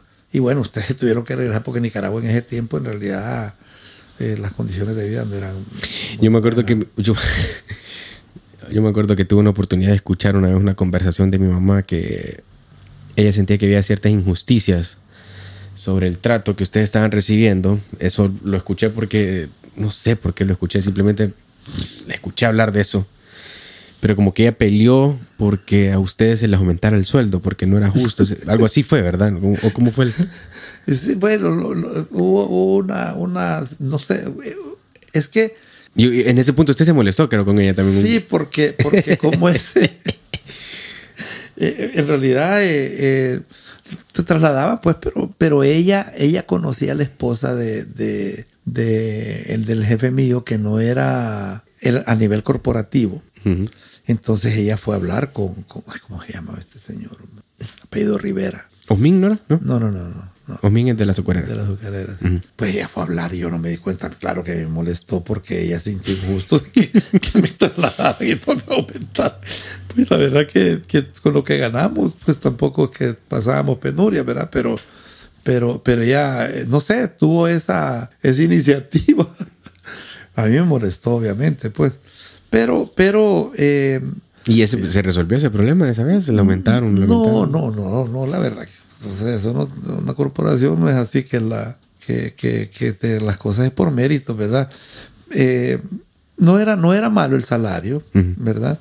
Pero eh, para mí, desde el punto de vista profesional, en realidad fue un salto importante porque yo eh, manejaba la parte de control de plagas y enfermedades en Comayagua y que hicimos unas cosas impresionantes. Mira, nosotros eh, desarrollamos un, concepto que se llama manejo integrado de plagas y ahí en Comayagua, por ejemplo, producíamos eh, tricograma, se llama, que era una, una especie de, de avispa que la reproducíamos, la reproducíamos y de allí los huevos los poníamos en una especie de papel especial con una, o sea, adheríamos los huevos a ese cartoncito de una pulgada y liberábamos, poníamos en unas bolsas de papel en, la- en los, toma- en los cultivos de tomate, eh, las pulgadas esas.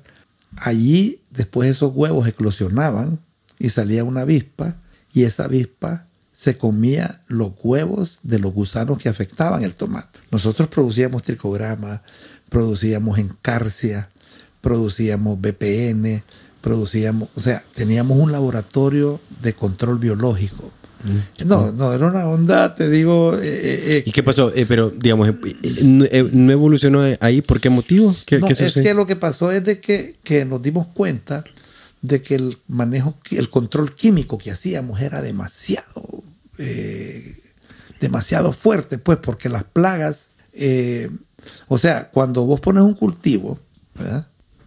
lo natural es que los insectos vayan a, porque tienen que alimentarse, y, y- y- y generación tras generación eh, se van reproduciendo y, vos tenés que controlar eso, que no se reproduzcan. Entonces, vos estás invadiéndoles el espacio natural de ellos. Entonces, si vos lo haces con químico, eh, llega un momento en que de repente uno de esos insectos, a la dosis que aplicaste, sobrevivió, entonces la generación que viene ya va desarrollando resistencia. Entonces nosotros por eso empezamos a trabajar en control biológico. Te hablo 1993, 90, y- o sea, Antes de que se fuera a Nicaragua. Sí. No, fue una- o sea, yo estaba encargado de todo eso. Del control de plagas y enfermedades. Entonces, don Miguel eh, eh, le gustó pues el trabajo que hacía y dijo, mira Gustavo, te voy a mandar a Nicaragua como gerente general. ya te deja una cosa distinta, toda distinta. Allá cuando tu mamá dijo, pues, ¿por qué no te aumentaron el sueldo? Soy gerente general, pero solo de... Sí, ya, bueno, ya, capté. Sí, entonces, eh, pero iba feliz. O sea, en realidad era el equivalente a aquel tiempo el salario como unos, ¿qué te diría? Eh, mil, mil cien dólares, que no era malo. Para claro. claro, eh, obviamente todo el mundo quiere más, ¿verdad?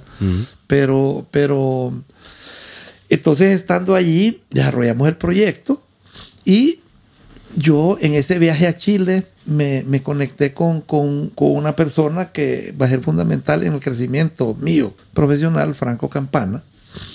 Y Franco eh, trabajaba para una compañía de, semillas que ellos eh, desarrollaban variedades y él me mandaba a mí las variedades, yo le hacía todo aquel trabajo que hice en esa tesis. De girasol. Allí conectó, ¿me entiendes? Porque ah, la vida es, los conexiones, ¿verdad? Como los puntos. Después como de... ¿Esto fue en 98, 97? No, fue como en el 90, 93, 92, 93. ¿Cuando conoció a Franco? Sí. Oh, ok. Entonces, habían, pasado, habían pasado como cinco años de, de, haberme graduado. Entonces a mí me gustaba mucho esa onda de la investigación. Por eso es que desarrollé ese, ese proyecto de, de de control biológico, pues porque requiere estudio, eh, de estar, eh, bueno, probando, pues, ¿verdad? Hasta, que, hasta que lo haces. Entonces, eh, con Franco hicimos pruebas y a la hora, después de como dos años y medio de pruebas, yo dije, miren, esta variedad de tomate en realidad hay que sembrarla porque como es nos da más rendimiento en, en, en, en planta para ciertos productos. Entonces, a él le gustó el hecho de que no solamente lo probara, sino que también recomendara que el, la variedad en realidad nos iba a ayudar. La cosa es que eso fue como en el 92, por ahí. Eh, en el 96, él llega allá a Nicaragua. Okay. Estaba yo en Nicaragua y me ofreció un trabajo para la compañía Petosid en una posición a nivel centroamericano como desarrollo e investigación. Y entonces ya ahí la cosa, eh, me dijo a mí un amigo que, me, que era un vendedor de productos, mira, Tavo me dice, vos tenés madera vendedor. me lo dijo eso y, y, todo el tiempo me decía, Tavo, vos serías un gran vendedor. El Carlos Álvarez, va. taca, taca. pues la cosa es de que Carlito me dijo eso y, y egresar tecnológico también él, ¿no? Pues la cosa es que él eh, me decía eso siempre, es que mira, Tavo, ¿dónde es tu personalidad? Pues llega Franco y, y, ya claro, claro, yo ya tenía eh, 29 eh, años, 29, 30 años, algo así. Ya tenía un recorrido. Entonces dije yo, bueno, aquí sí, me, voy, a hacerle caso a Digna. Si yo estoy ganando esto, pues por lo menos me tienen que dar el doble. Voy a una posición, es una transnacional. Y en efecto, me, casi, prácticamente más del doble del salario me ofrecieron al año. Lo vieron y dijeron, eh, está bueno, no hay problema. ¿no? No, eh, ellos me hicieron oferta. En los grupos más grandes, pues. Claro, me hicieron oferta y vieron el, currículum y todo. Y, me contrataron y ahí comenzó mi carrera en la industria de semillas. Antes de eso era un investigador de control biológico. en, producción. Yo estaba en producción, agrícola, pero, pero digamos, eh, desarrollamos esos programas para 1.200 manzanas de tomate. Después me mandaron como gerente general a Nicaragua, que estuve casi dos años. 600 manzanas. ¿eh? Y de ahí salté para, para Petosid, que era la compañía de semillas de, las tres más importantes que habían. Entonces ya entro yo y eh, empiezo a viajar por Centroamérica, a montar ensayos, a conocer gente. El 97 empiezas todo. 96. 96. 96 en, en agosto. Y em, ya me, el, ámbito mío cambió a trabajar con distribuidores, a visitar clientes de, de, todo tipo. Por eso es que en la agricultura uno y en cualquier ámbito de la vida, todos somos importantes, todos somos importantes. La compañía más grande. Comparto eso. Hasta el producto, hasta la, la, la, el, el, individuo más pequeño, ¿verdad? Y en el campo uno, uno mira tanta bondad, tanto trabajo, tanta dedicación, tanto riesgo que, yo les digo, no le pidan rebaja a un productor cuando va a comprar un producto, porque eso es, es algo de, que viene producto de un gran esfuerzo. Hay que, hay que valorar, porque eh, desgraciadamente cada vez menos gente en el campo está decidiendo seguir lo que la generación anterior hizo. Entonces, y eso es importante porque es la alimentación para el mundo. Mm. Entonces, yo entré, digamos, en esta carrera ya de prácticamente lo que nosotros vendíamos era genética y eh, me encantaba pues porque era ya estaba mi oficina en la casa ya no estaba afuera después de venir cada seis semanas de, de Nicaragua o cada dos meses a estar en la casa pero tenía que estar viajando. Y conociendo pues la intensidad con que yo siempre agarré las cosas viajaba 25 26 semanas al año verdad eh, eh, vos te acordás que era sí sí me acuerdo y fui fui avanzando Franco Igual era una persona muy inteligente, muy agresiva y de gran visión. Eh, él fue avanzando en la compañía y yo fui creciendo con él. Después yo me convertí en el, en el gerente de ventas para Centroamérica y el Caribe y contraté un equipo de gente impresionante. Armamos un equipo... ¿Qué año fue esto? Eso fue en el 2000. En el 2000. Ya estamos entrando en el 2000. Sí. Cool.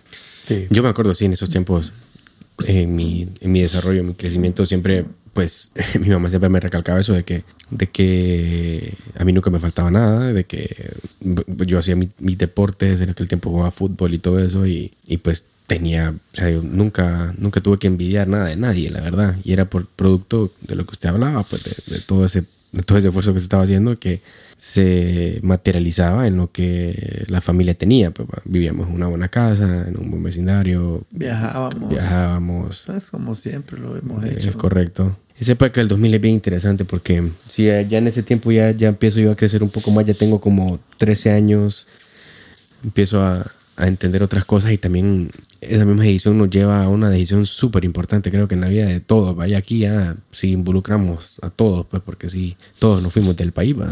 Claro. O sea que la, la, la empresa eh, me dio la, opción de irnos para Estados Unidos y nos mudaron completamente a todos. Nos fuimos a Florida. Eso fue en 2001. Sí, en, 2001. En, julio. En julio. Agosto del 2001. Sí, agosto del 2001. porque, porque, para empezar la escuela y sucede en septiembre lo de las Torres Gemelas. Increíble, ¿verdad? Eh, eh, y la cosa era, nos fuimos a, Cape Coral, que es un, un, lugarcito que yo le dije, aquí es, ¿por qué? porque no había, había como, tenías que utilizar más el inglés, ¿verdad? Para, para, principalmente para mí, para tener una inmersión más, ¿verdad? Eh, y bueno, llegamos allá y al mes y medio estar ahí. Salen sus eventos y todo. Torres Gemelas, yo me acuerdo, estaba en un banco, en un, en un eh, Banco of America y, y todo en la televisión viendo eso y eso cambió el mundo. Mm, sí, 100%. Cambió el mundo, ¿me entendés? Sí, sí, sí. Eh, Solo quiero antes de. Porque usted mencionaba, y disculpe que le interrumpí en ese punto, no es ni ideas. Usted dijo que había armado un equipo de personas de alto nivel. ¿Se acuerda de quiénes son ellos? Claro, claro. ¿Cómo se llama? Mira, el primero, el primero que contraté yo fue Luis María Soto, allá en Guatemala. Tipo eh, sagaz, ¿me entendés? Y, dedicadísimo, detallista. O sea, Luigi, yo le digo Luigi porque es chiquito. En la, en, en, en la parte de desarrollo de productos, en cualquier rubro, eh, tenés que tener mucha observación, tenés que tener curiosidad, detalle, pero en la parte agrícola es bien fregado, pues principalmente cuando desarrollas semillas, porque vos sembras la semilla y lo que querés ver es al final el fruto. Y no es lo mismo un rábano que una zanahoria, que una coliflor, un brócoli, un tomate, un melón, una sandía. O sea, cada uno de esos vegetales tenés que verle características diferentes para que puedas introducir, si vos no estás siendo líder, cómo votar a la competencia y si sos, si el producto es tuyo, como vos mismo te puedes superar. Y, y, Luis María, un hombre, te digo, fue increíble la dedicación, ¿verdad? Eh, eh, de allí contraté, bueno, Ronald O'Neill en el Caribe. Yo me acuerdo de Ronald. Ronald Buen tipo él, ¿verdad? no, un moreno de aire nada, con un corazón, pero igual, ¿verdad? El tipo, interesante la historia de Ronald porque el hombre hablaba español. Sí, eso me acuerdo que él era Porque habla español, sí, porque él como Grenada estuvo a comunismo como dos años y llegaron los eh, eh, el Army desarmaron porque Grenada es una isla de 19 millas de largo. O sea, Roatán es más grande. Es más grande. Mucho más grande. Entonces, pero es un país. Mm. Y era, era, era colonia inglesa. Entonces, en el tiempo en que Ronald eh, estaba estudiando, salió del colegio, estaba, no me acuerdo cómo se llamaba el tipo, el, el, que lo tuvo en el comunismo, y Ronald fue a estudiar a Cuba. Ronald estudió agronomía en Cuba. Entonces, allá aprendió español. Mm. Entonces, cuando él volvió, interesante, de ahí él se fue como, como tenía un pasaporte inglés se fue a estudiar una maestría en, en, en horticultura a Inglaterra. Entonces, un tipo muy preparado. Sí, qué Gente genial. conocían las porque por ejemplo llegas al Caribe y de repente la gente empieza a hablar de rugby o empieza a hablar de, de, de, porque este- en el Caribe, en el Caribe es muy común que la gente utilice la medicina natural. Ronald andaba, andábamos en el Caribe, hey mira, esta es la cala- calala, calala, me decía. Era como, como la calahuala aquí. Entonces, eh, bueno, de hecho Ronald ahora tiene una línea de cremas y de, y de, y de, de productos para, para la piel. Genial, que, yo, que yo fui conejillo de India, el jodido las hacía. Usa esto, Gustavo, para la psoriasis, me decía. Porque ahí me salía un poco de psoriasis. Por, estar, por estar mucho en el sol, vaya. Exacto, y el estrés, ¿verdad? Así el Porque estrés todo, esto que que te estoy contando no es que, que- que todo fue, Fue color de rosa, sí. pero, pero esto- el Ronald tiene ahora una marca, no fregues. Qué bien, man. ¿verdad? Pe- Pero, eh, y ahí contraté a, a- a- a Guillermo García en Costa Rica. Guillermo García, me acuerdo de Otro ese. personaje, pero un jodido. Eso sí, ese, ese tipo, me acuerdo qué genial era el tipo. No, no, no. Sí, me, me- me- súper bien me La, cayó. la- la- la criatura, ajá, criatura. Interesante. Ay, Y él, él había sido productor de melón, Ok. había sido productor de melón y eh, conocía muy bien el cultivo, ingeniero agrónomo. Y como ese, eh, la esposa de él se había mudado a Costa Rica por un trabajo, y cuando acuerdo, eh, el hermano de él, de Guillermo, era uno de los que compraban fruta para Del Monte. Entonces yo conocí al hermano, a Mauricio. Mauricio García. Y Mauricio me dijo, no, mira, eh, eh, si vos vas a contratar a alguien, mira a mi hermano. Que el ma-". y digo yo, este gallo. Y después contraté a José Miguel Narváez aquí en Honduras. ¿verdad? Ujú. José Miguel Narváez estuvo acá en Honduras encargado. Eh, había trabajado jovencito, Joche estaba jovencito, ¿me entiendes? Era el cipote del grupo. Entonces, ese equipo, nosotros logramos, llegamos a liderar el mercado de Centroamérica y el Caribe con un 60% de market share, ¿me entiendes? Wow. O sea, éramos los papis, ahí no había, teníamos a la Y usted era líder, pues. Exacto. Usted era líder en Miami. Entonces, eh, en Florida. sí, todo, Qué loquera. todo- todo- yo trabajé. O sea, cos- yo cosas que eh, estando en aquel punto ni ni me importaba, pues creo que mis problemas eran otros, pero qué lo que era, qué, Sí, qué, por, qué cool. por eso es que yo pasaba tan, tan, tanto tiempo fuera, porque le dedicaba, eran 10, eran 23 distribuidores, ¿me entendés? Es cierto, tenía lo- la gente, después a José Miguel yo lo pasé a Dominicana, y de ahí contratamos otra persona para desarrollo en el Caribe, a, a, a Regino Valera, que actualmente Regino es el gerente de venta para Centroamérica y el Caribe de Seminis.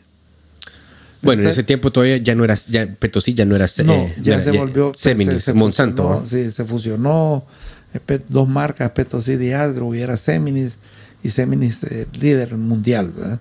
Seminis era la empresa de Monsanto. ¿verdad? Sí, m- después Monsanto adquirió, Oh. adquirió Seminis. ¿En qué año fue esto? Eso fue como en ¿va? 2004, por ahí. 2004, 2005.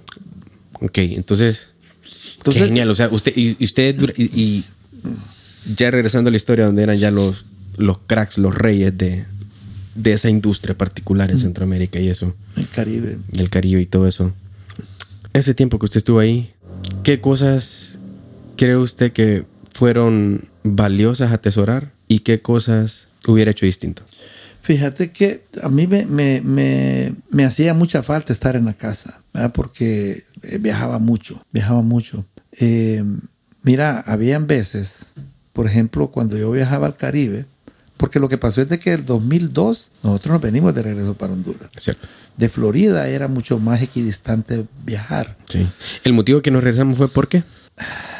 No sé si, si eh, la verdad que a tu mamá le costó adaptarse, Sí, le costó adaptarse. estamos de acuerdo. Y, y- pero cuando nos venimos me dijo, cuando ya me estoy adaptando, vos querés que nos vayamos. Ahí son chiste, de lindas igual, ¿verdad? Eh, Sí. Pero le digo, "Pues, ya, ya no hay...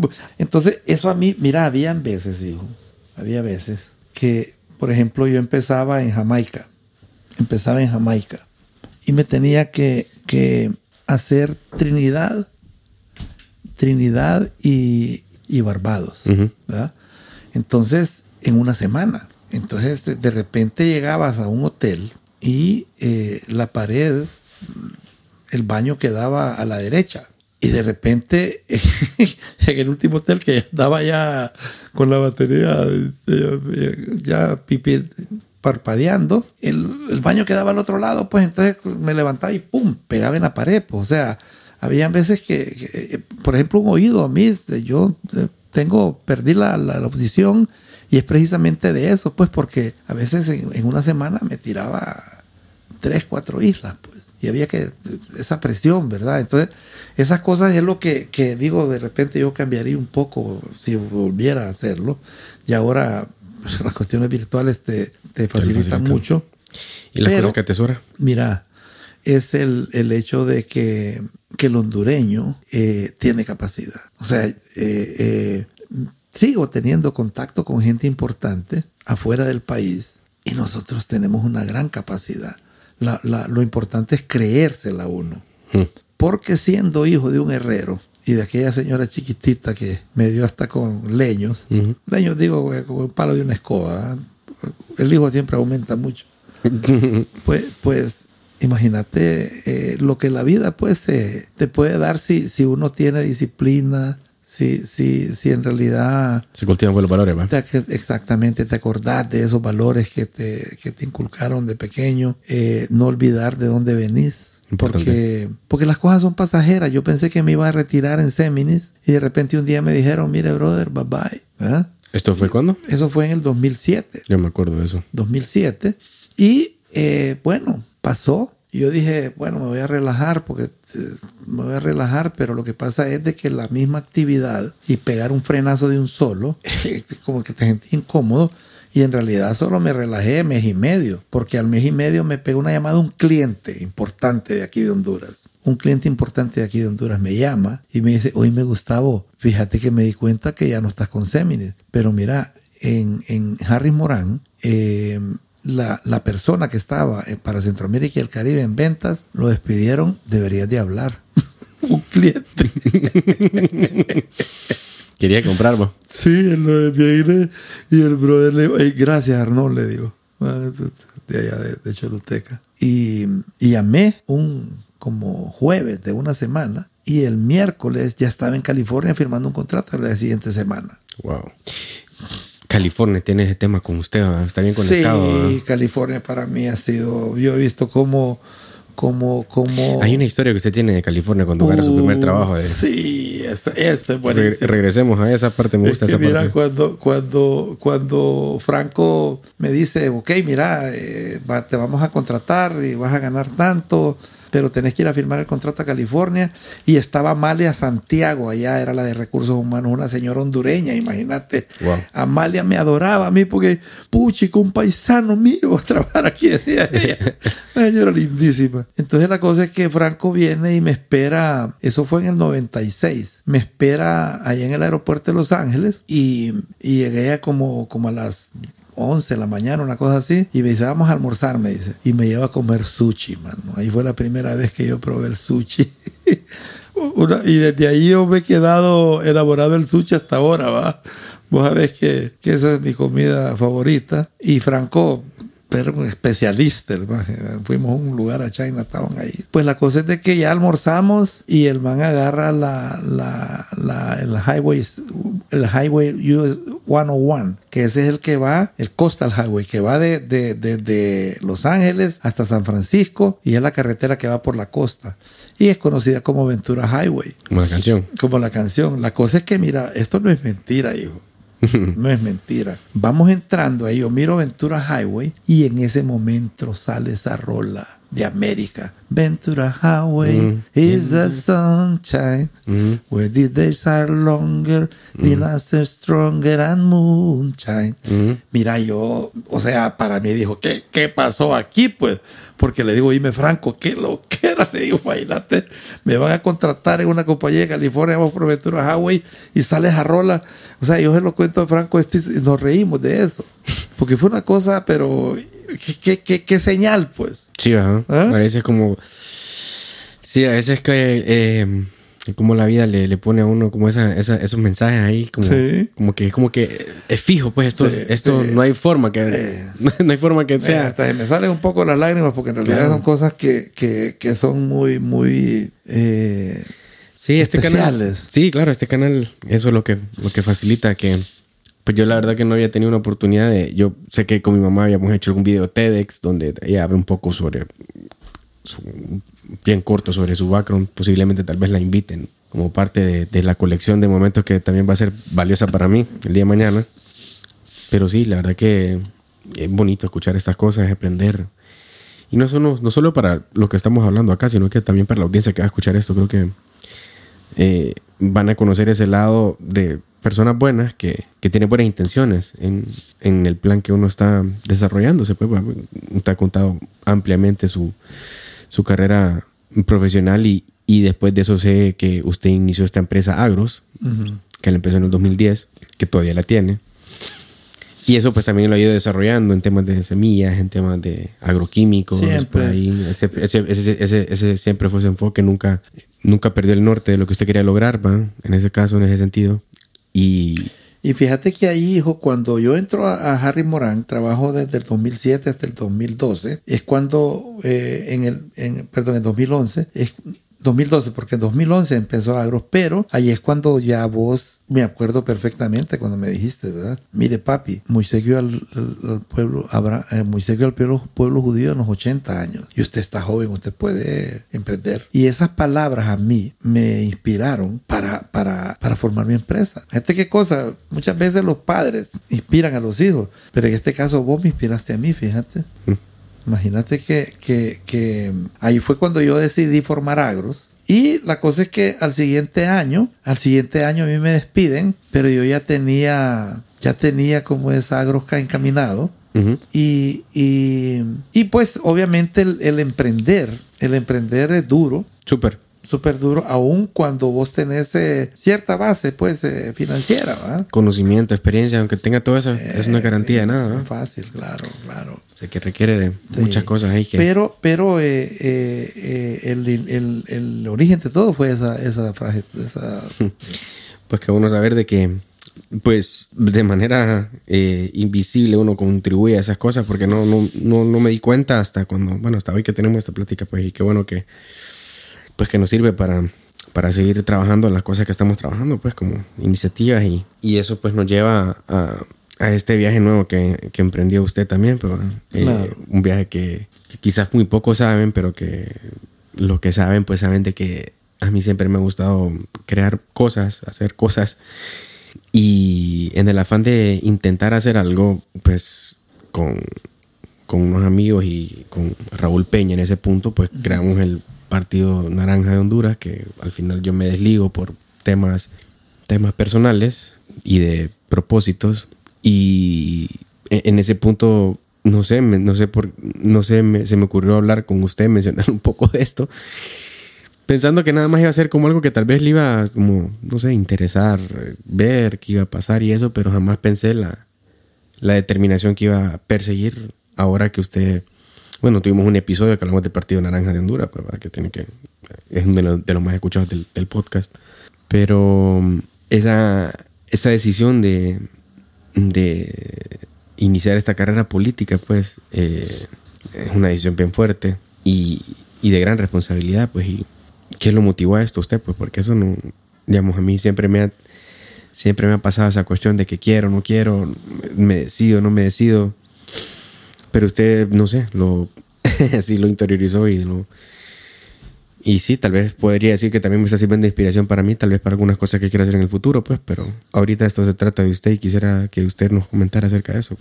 Fíjate que yo, yo voy a, la, a, las reuniones del Partido Naranja porque vos me insististe como tres o cuatro veces. Y al final dije, bueno, voy a ir porque eh, yo me dediqué a mi carrera profesional y a mi familia, que es, mi, que es el núcleo primario de la sociedad, pero me olvidé del país. Me olvidé, ¿me entendés? De que después de Honduras ser la potencia en Centroamérica en los 40 y 50 en lo que se ha convertido. Y eso es, eso es eh, un factor común en la sociedad, que nos dedicamos a, a, a tratar de, de, de, sacar adelante la familia, pero nos olvidamos del entorno y eso va a influir mucho en, la, en, la, en, en, tu bienestar como, como familia. Entonces, nos encerramos en ese núcleo, nos olvidamos del entorno y el entorno después te mete esa presión y te vuelve es tanta la presión que muchas familias se van del país.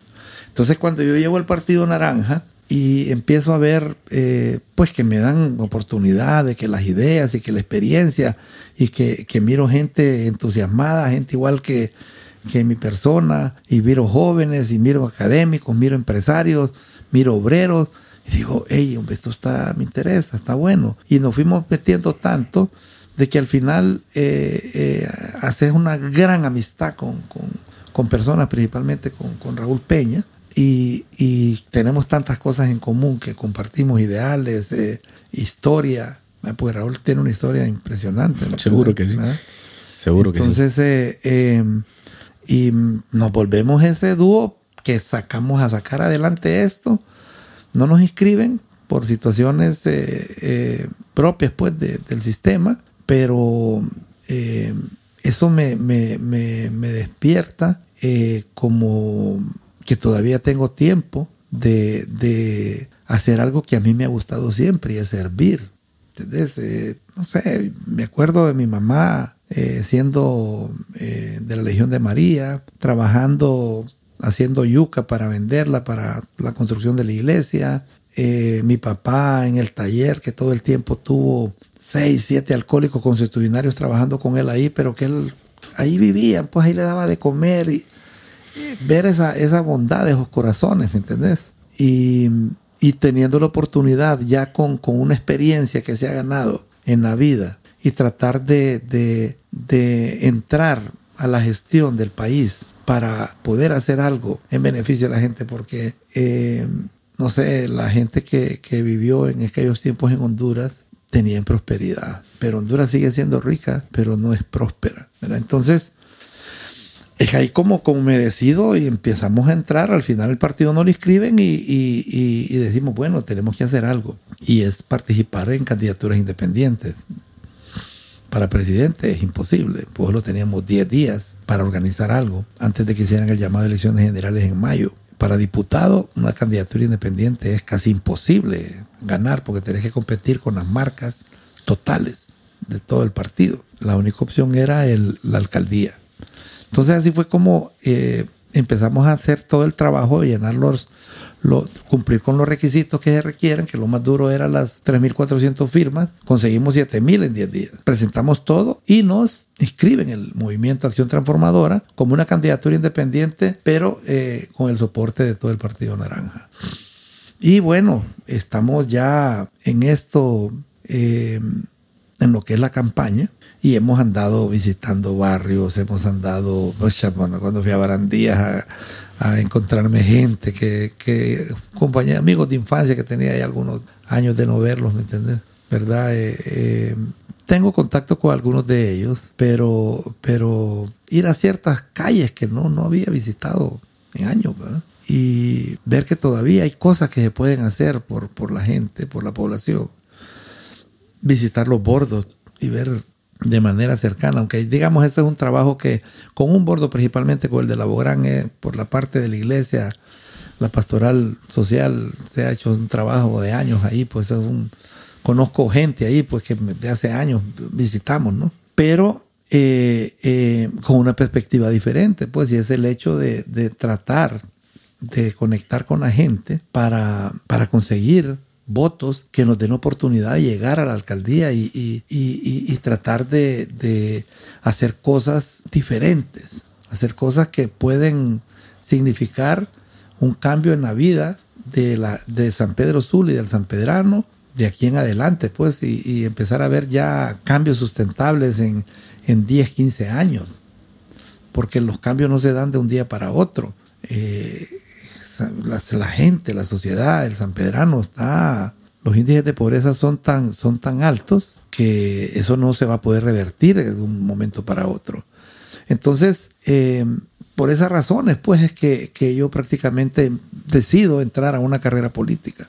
Y en, en esa decisión, pues, ¿verdad? Y es, un tema que tal vez no hemos tocado mucho en, en, esta conversación, pero sí tal vez ahorita es un buen espacio para hablarlo, es eh, la familia, pues en ese sentido, porque pues sí ha mencionado ciertas cosas de la familia que pues a mi mamá, mi persona, un poco de mi hermano, pero y ni, no hemos hablado mucho de mi hermana tampoco, pero sí me gustaría como tener su apreciación sobre pues el, viaje que todos nosotros hemos acompañado en este, en tramo, pues la familia, desde todas sus facetas, pues desde carrera profesional hasta como político, pues como qué, qué, qué tan importante o cómo lo, o digamos, qué, qué cree usted que ha sido clave para mantener la, la unidad en, en la familia, porque es un valor muy importante que usted promueve dentro de sus propuestas y todo eso, así que tal vez creo que puede ser una buena oportunidad para que nos contextualice un poco su apreciación, las cosas que, que ha vivido, las cosas que, que, tiene en la cabeza, básicamente sería bueno que no. Sí, fíjate que como tanto la, la plática se ha ido tanto, eh, eh, Lucía, Lucía es, es, es para mí un, un ángel, Lucía es mi hermana menor. Sí, Lucía es mi hija menor, ¿verdad? Eh, que nos llevó a dar esa frescura a la casa, nos llevó a, a, poner el mundo de cabeza, pues, ¿verdad? Eh, ya han pasado 14 años y, y, ella se, pues, se va convirtiendo en la persona que quiere ser, ¿verdad? Una niña muy extrovertida, eh, sabe mucho, tiene una gran facilidad para, para expresar lo que ella piensa y, y como ese a veces me cuestiona muchas cosas a mí, ¿verdad? Y me pregunta. Entonces, ahorita algo que he visto yo en, en, este tiempo que tengo que estar en la campaña es que el político que le queda muy poco tiempo para estar con la familia, porque exige mucho, mucho esfuerzo el trabajo político. Y cuando, cuando se toma la decisión, obviamente yo les digo a ustedes, vos no estabas de acuerdo sí, porque es cierto, o sea...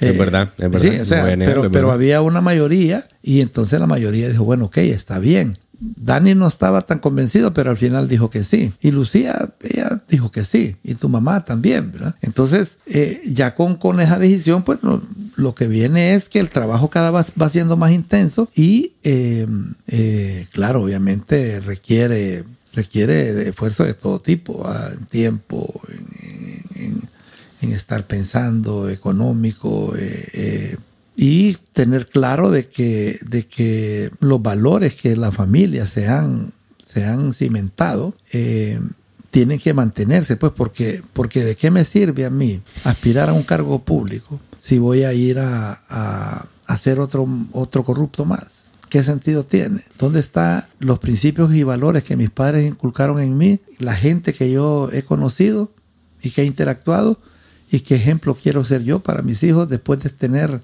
59 años eh, eh, con una trayectoria pues sana. Entonces, no, es un gran compromiso.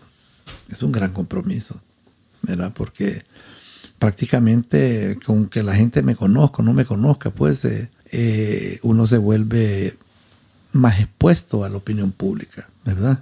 Yo he tratado de tener el mayor contacto con la población, siempre con, con las medidas correspondientes, ¿verdad? Y lo que he encontrado es muy, pero muy poco rechazo, muy poco rechazo, más aceptación, porque la, la población ya está cansada de, de, de estar sufriendo y miran caras nuevas y de repente dicen, bueno, hay que darle el chance a este, tal vez hace algo diferente. La propuesta que nosotros llevamos en realidad es, es una propuesta adaptada a lo que el tiempo que estamos viviendo. La basamos en, en cinco pilares. Nuestro eslogan es vota por valores y no por colores.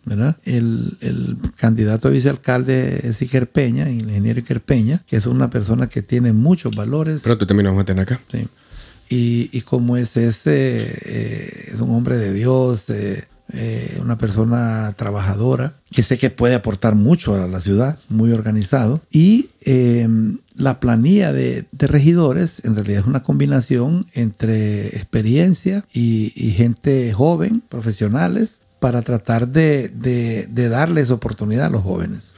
Sí, en, en esa también está mi esposa involucrada. Ella es regidora, regidora. ¿Qué regidora es ella? ¿Número qué? Todavía, todavía estamos en el proceso. Ah, ok, ok, ok. Pues la cosa es que, que, que la propuesta se basa, el primer pilar, en orden y confianza. Y el orden es como un objetivo general a cada uno de los pilares, ¿no? Entonces el orden es un orden en, en la gestión, orden en finanzas, orden a nivel de vialidad, orden en, en, la ejecución de los proyectos. Y eso, si vos tenés orden en todas esas actividades, genera confianza de la población. Y yo he estado estudiando el, el plan maestro de desarrollo municipal y ahí hay, es un documento muy, muy amplio, muy valioso y que nos costó un montón de dinero, 80 millones de lempiras costó ese, ese plan. Yo pienso de que independientemente de quién llegue, ese plan tiene que seguirse cumpliendo. ¿Por qué? Porque en realidad está hecho por especialistas que miran el desarrollo de la ciudad a, a 15 años. Pero entonces, eh, eh, eso tiene que ser una guía. Actualmente la gestión municipal de acá cree que está está en camino hacia lograr ciertas cosas del plan maestro o, está muy lejos de él? Yo, en, es que lo que pasa es que en la parte, digamos, eh, de infraestructura van avanzando, pero ahí hay una hay tela que cortar en el sentido de que la municipalidad tiene un presupuesto de casi 5 mil millones de lempiras y por qué no de ese presupuesto hacen esas obras que nos están a nosotros costando un montón de dinero extra a través del proyecto siglo XXI. Yeah. ¿Ves? Entonces, la corrupción es un, pilar que, que, también es, es, sumamente tóxico en este ambiente, pues. Así es. Y eh, en la parte de, de, de, salud, a pesar de que se va avanzando, San Pedro Sula tiene casi un millón de habitantes, solamente hay un hospital, el Catarino, que en realidad es, es regional. Este Leonardo Martínez que recibe gente igual de todos lados, pero no, hay nada más 12 centros de salud y dos mega, como megacentros de salud. Distritos y, de salud que le dicen. Distritos de salud y el, y el tercero que se está terminando en Cobradía para un millón de personas. O sea, el único nuevo que se está haciendo es el de cofradía, uh -huh. pero, pero hay, hay, hay, mucho todavía que avanzar en, en la parte de salud. Yeah.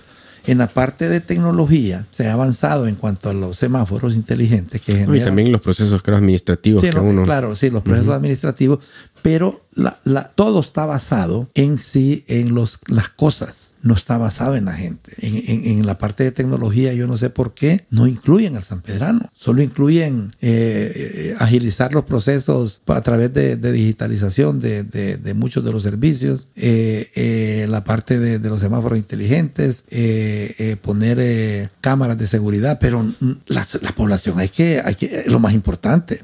Entonces nosotros en el segundo pilar es donde queremos generar empleo promoviendo la economía naranja. Y la economía naranja es por mucho un, un, una, una, alternativa fuerte uh -huh. para poder eh, eh, hacer que la población desarrolle su potencial. Entonces nosotros eh, Queremos promover la economía naranja, la economía del arte, la ciencia, la tecnología, el emprendedurismo, la creatividad. Y el San Pedrano, por algo San Pedro Sula, es la ciudad industrial del país. Uno mira los casos, por ejemplo, de pocos países. Eh, eh, en México, la capital es México, pero la ciudad industrial es Monterrey. Uh -huh. Y es es como en Colombia, en Bogotá y después Bogotá Medellín. y Medellín. O en Ecuador, digamos, eh, Quito y Guayaquil. Guayaquil, correcto. En, en, Centroamérica, pues mira los demás países y la capital es la ciudad más importante, pero no hay una segunda ciudad que, que sea importante, solamente Honduras. O sea, la porque... sexta ciudad de, de, Centroamérica es San Pedro Sula. Sí, bueno, me pongo a pensar y estoy tratando de, de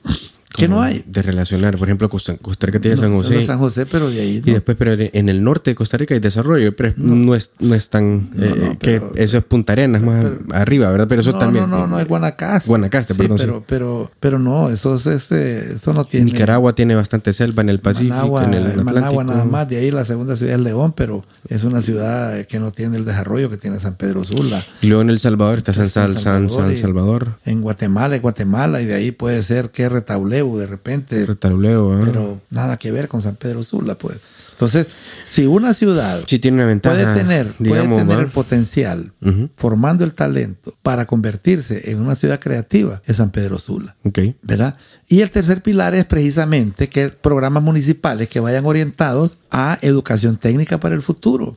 Liberar técnicos en energía eólica, técnicos en energía solar, técnicos en, en, en, en robótica, técnicos en, en como es en, ciberseguridad. O sea, la, la, ventaja de las carreras técnicas, y fíjate que hay una estadística muy importante, uh -huh. el 49%, no el 43% de la población de San Pedro Sula tiene una educación básica. Es altísimo. O sea que eso, eh, educación básica es que se graduaron de secundaria. No, que, Ah, que tienen plan básico. Primaria, papá. Sí. Hasta sexto grado. Hasta noveno. Hasta noveno.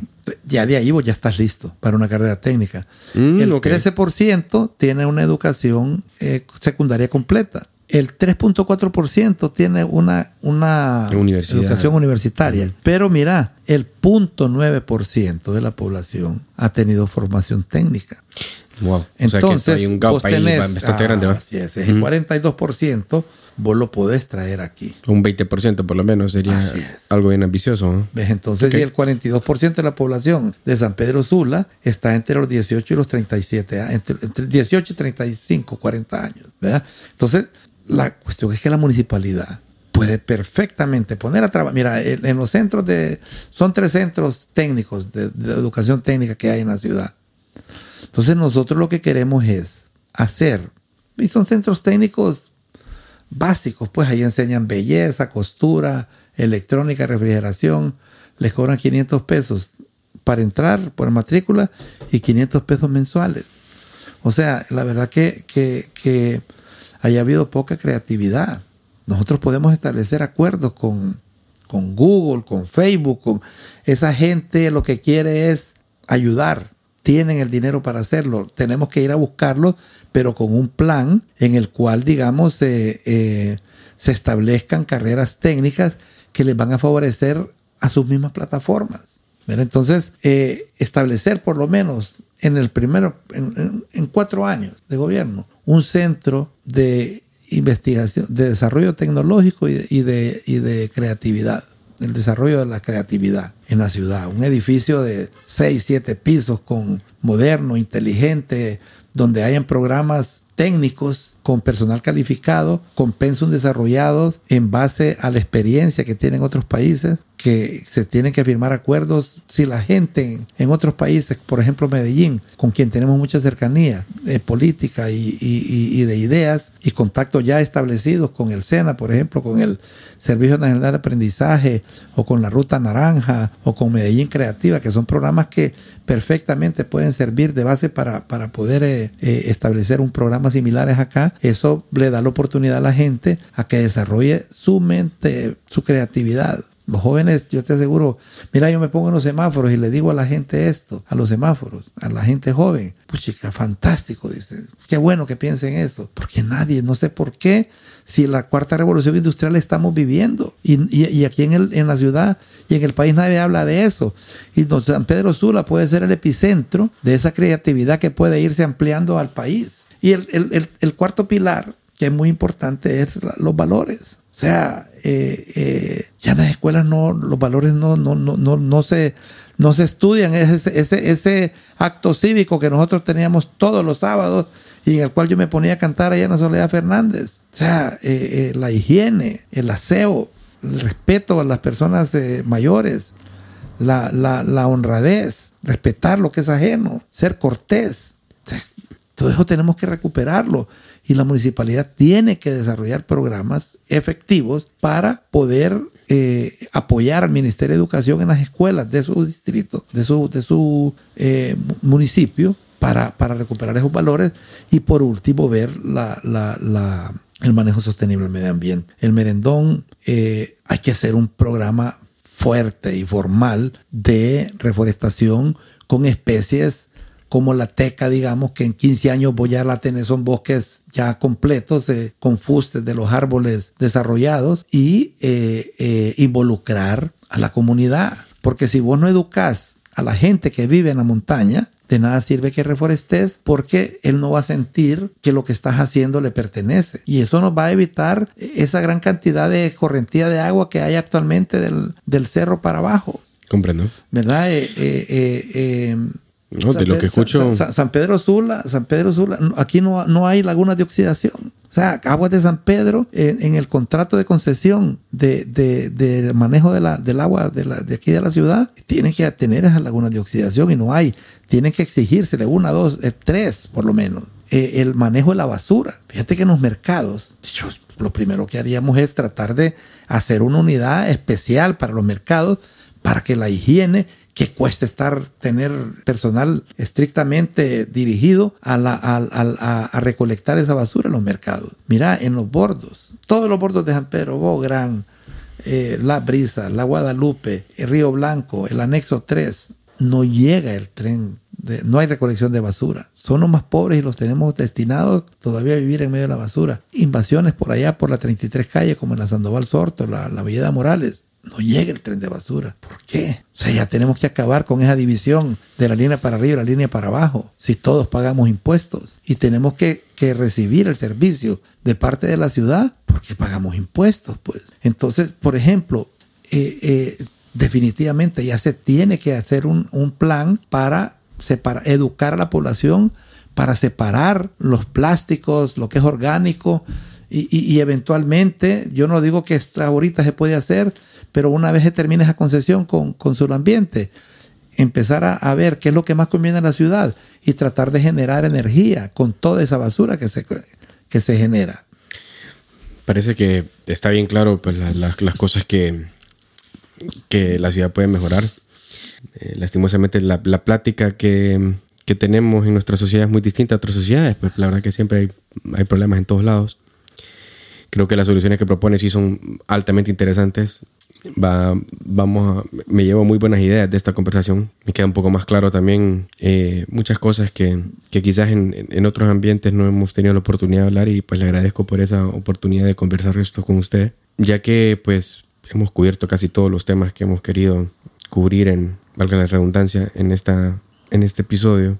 ¿Qué mensaje le gustaría dejarle a, digamos, a mí como su hijo, a, a sus hijos? Pues, ¿qué le gustaría, digamos, qué me podría, qué le, qué, qué le gustaría decirme a mí sobre cosas que yo pudiera mejorar y, al, y a mis hermanos que también van a estar escuchando esto y a mi madre también? Bueno, uno, uno digamos, eh, es la que perdonen pues el, tiempo que yo no estuve en la casa, ¿verdad? Es producto de, esa ambición de, avanzar en, un objetivo. Eh, no olvidarse nunca de Dios. Dios es, en los momentos más difíciles, es cuando Dios se manifiesta. Y si estamos en esta vida todavía, es porque en realidad Dios tiene un plan para cada uno de nosotros. Eh, van a ver la vida eh, es como es, pues, hay momentos bonitos, hay momentos difíciles, momentos tristes, momentos alegres, pero la, unidad siempre tiene que mantener, que tratar de, conducirse siempre por la,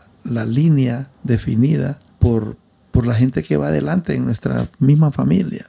Si uno tiene Dios en su corazón, si tiene sensibilidad social, yo creo que difícilmente va a desviar su, su, su, comportamiento. Y yo creo que eso, eso es muy importante, pues eh, eh, eh, el hecho de, que haya esa transparencia pues en, las cosas que se hacen. Y lo más importante es mantener siempre el amor y el respeto para todos. Pues buenísimo. Creo que con esto podemos ya dar finalización a este episodio. Muchas gracias, papi, por, por este espacio. Creo que ha sido muy bueno tener esta oportunidad de que para pues, las personas que no saben quién es usted con este tipo de archivos que se van a grabar. Esto creo que un montón de gente va a saber quién es usted. Saben de que es una buena persona, una persona con principios, con muchos valores, afortunado de la vida porque viene de, un, buen lugar. Y sí, esto también queda en la colección de momentos para mí que, y no solo para mí, pues, sino que para, para las generaciones venideras, ¿verdad? Que van a también, ojalá puedan apreciar esto y, y llevarse muy grandes ideas de donde uno viene. Y gracias. Este ha sido un episodio más de Fundamentos Podcast.